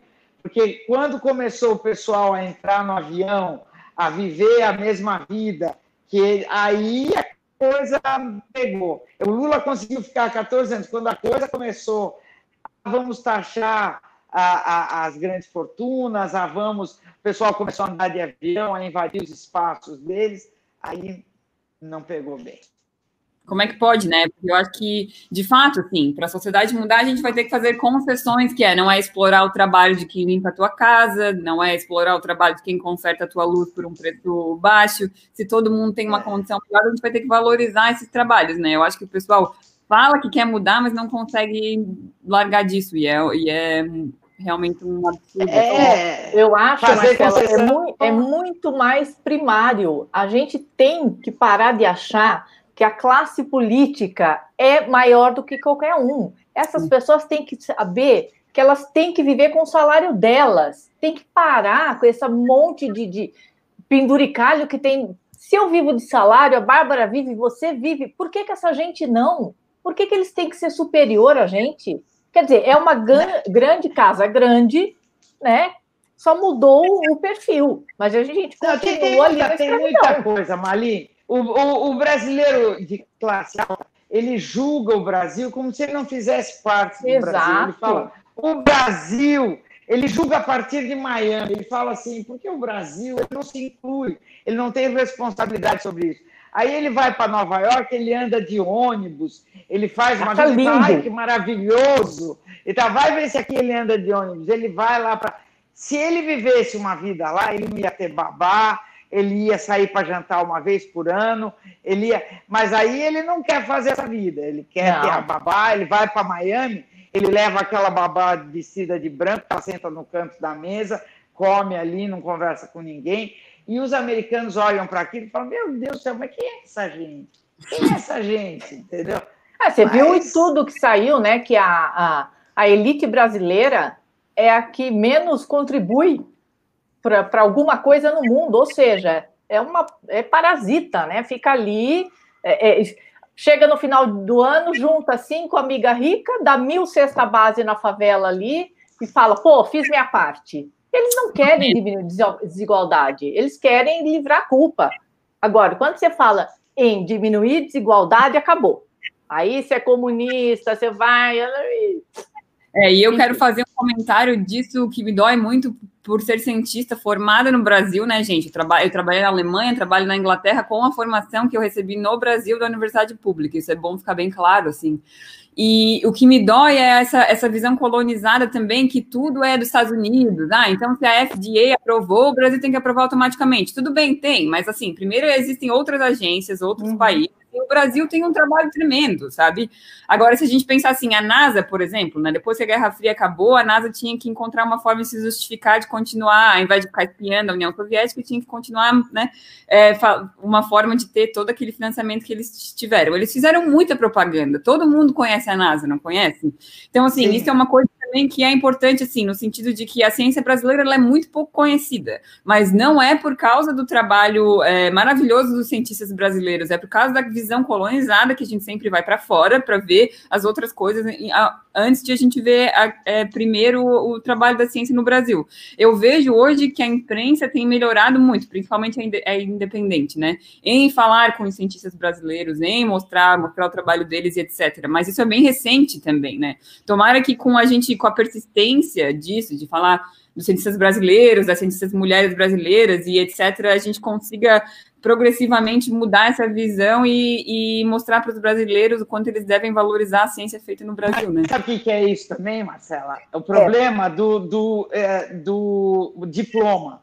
No Brasil, a gente tem aquela coisa idiota de achar que tem diploma de jornalista fazendo jornalismo. Jornalismo, esse fazer jornalismo, você aprende em 10 minutos tendo uma redação. O que você tem que ter é a pessoa vai lá, faz história, faz ciência, faz biologia, faz é, filosofia, faz letras, e depois, se ela quer ser jornalista, se ela tem esse dom, ela vai e faz uma especialização num jornal, uh, num um curso de um ano, dois, e ela vira jornalista. Ela faz primeiro, faz direito, faz. E aí ela vai ser uma especialista numa área e ela vai virar um jornalista científico.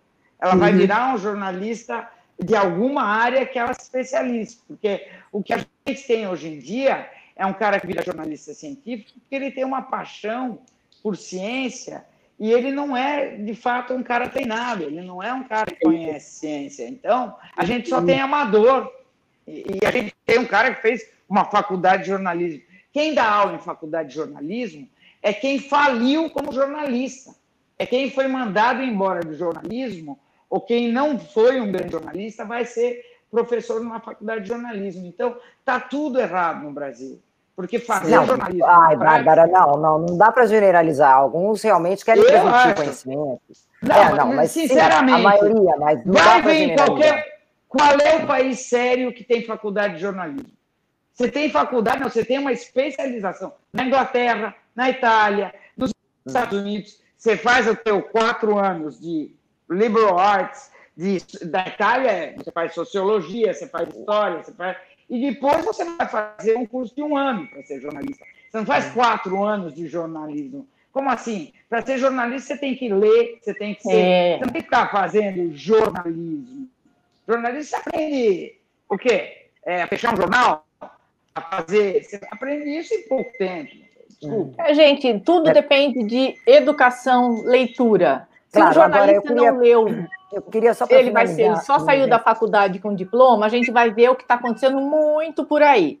Que a gente é. vê a qualidade de algumas coisas. Agora, eu, eu, eu, queria finalizar com uma coisa, assim, que eu fiquei. Ontem foi uma informação é, que eu iria até perguntar para a Marcela se ela teve essa mesma experiência. Ontem eu estava falando com a minha irmã, que ela viajou, ela viajou dos Estados Unidos para o Brasil e ela, assim que ela chegou, primeiro nos Estados Unidos, todos os passageiros, muitos brasileiros, respeitando todas as regras, né? Respeitando o distanciamento físico, etc, etc. Chegou no Brasil, pisou no Brasil, aquela bagunça geral. Quer dizer, por quê? Você teve esse mesmo tipo de experiência, Marcela? No aeroporto, principalmente. Eu no aeroporto. Que, é, quando eu saí do eu, eu voei para o Rio de Janeiro, Rio de Janeiro eu peguei um voo interno para Florianópolis, né? Na saída em Florianópolis, eles estavam fazendo aquela coisa que o, o, o a, a, aeromoço vai é, para cada fila falar, ó, não é para ninguém levantar, cada fila vai sair é, primeiro e vai, é, cada um, né, quando chegar na sua vez, você vai sair. Então, eu achei isso bem legal dentro do avião. Mas no aeroporto, o pessoal não consegue mudar hábito, não adianta, né? E aquela máscara aqui, né, gente? Assim, é. não, com, com, o nariz de fora, é, é bem é complicado, assim. É, mas, tá... é, é, mas nos outros países eles não estavam. Eu estou me referindo a pessoas que vieram de um outro país, estavam com a máscara corretamente colocada, respeitando o distanciamento físico, respeitando todas as regras de bom senso, porque essa regra não é só do Estado, é uma regra de bom senso. Chega no Brasil, perde o bom ah, senso, a não, máscara vem parar aqui embaixo. Não vou te falar porque não notei. É, sabe?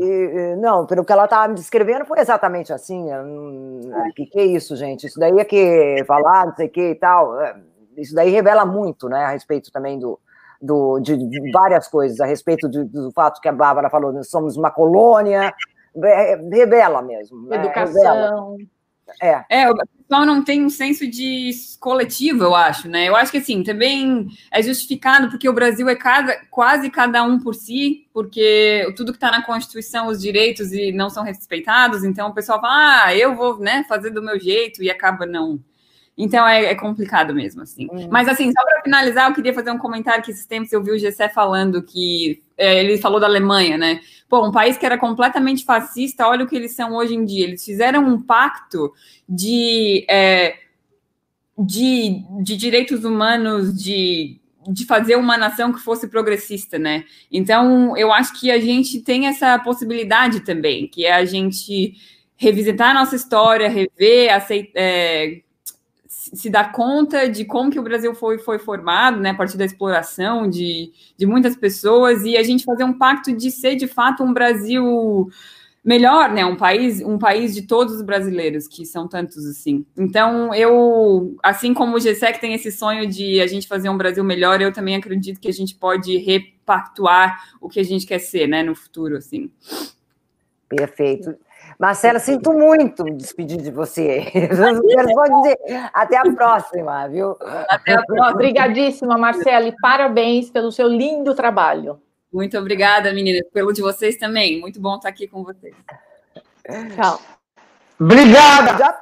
É isso, gente. Meio-dia, a Andréia tá puta, porque nós estamos aqui ainda. Tem que ir. Gente, mas olha, não percam o programa da de, a programação de hoje, é? Não percam na esportiva e não percam a nossa Bárbara! Hoje Com... vai ter um super convidado. Não percam, hoje vai ser ótimo. Gente, vai tchau, até amanhã. Lucidíssimo! Tchau, muito obrigada, gente. Obrigada por tudo, obrigada pela paciência, obrigada pela, pela presença. Minhas colegas adoradas, um beijo bem grande. Tchau, queridas. Tchau a todos.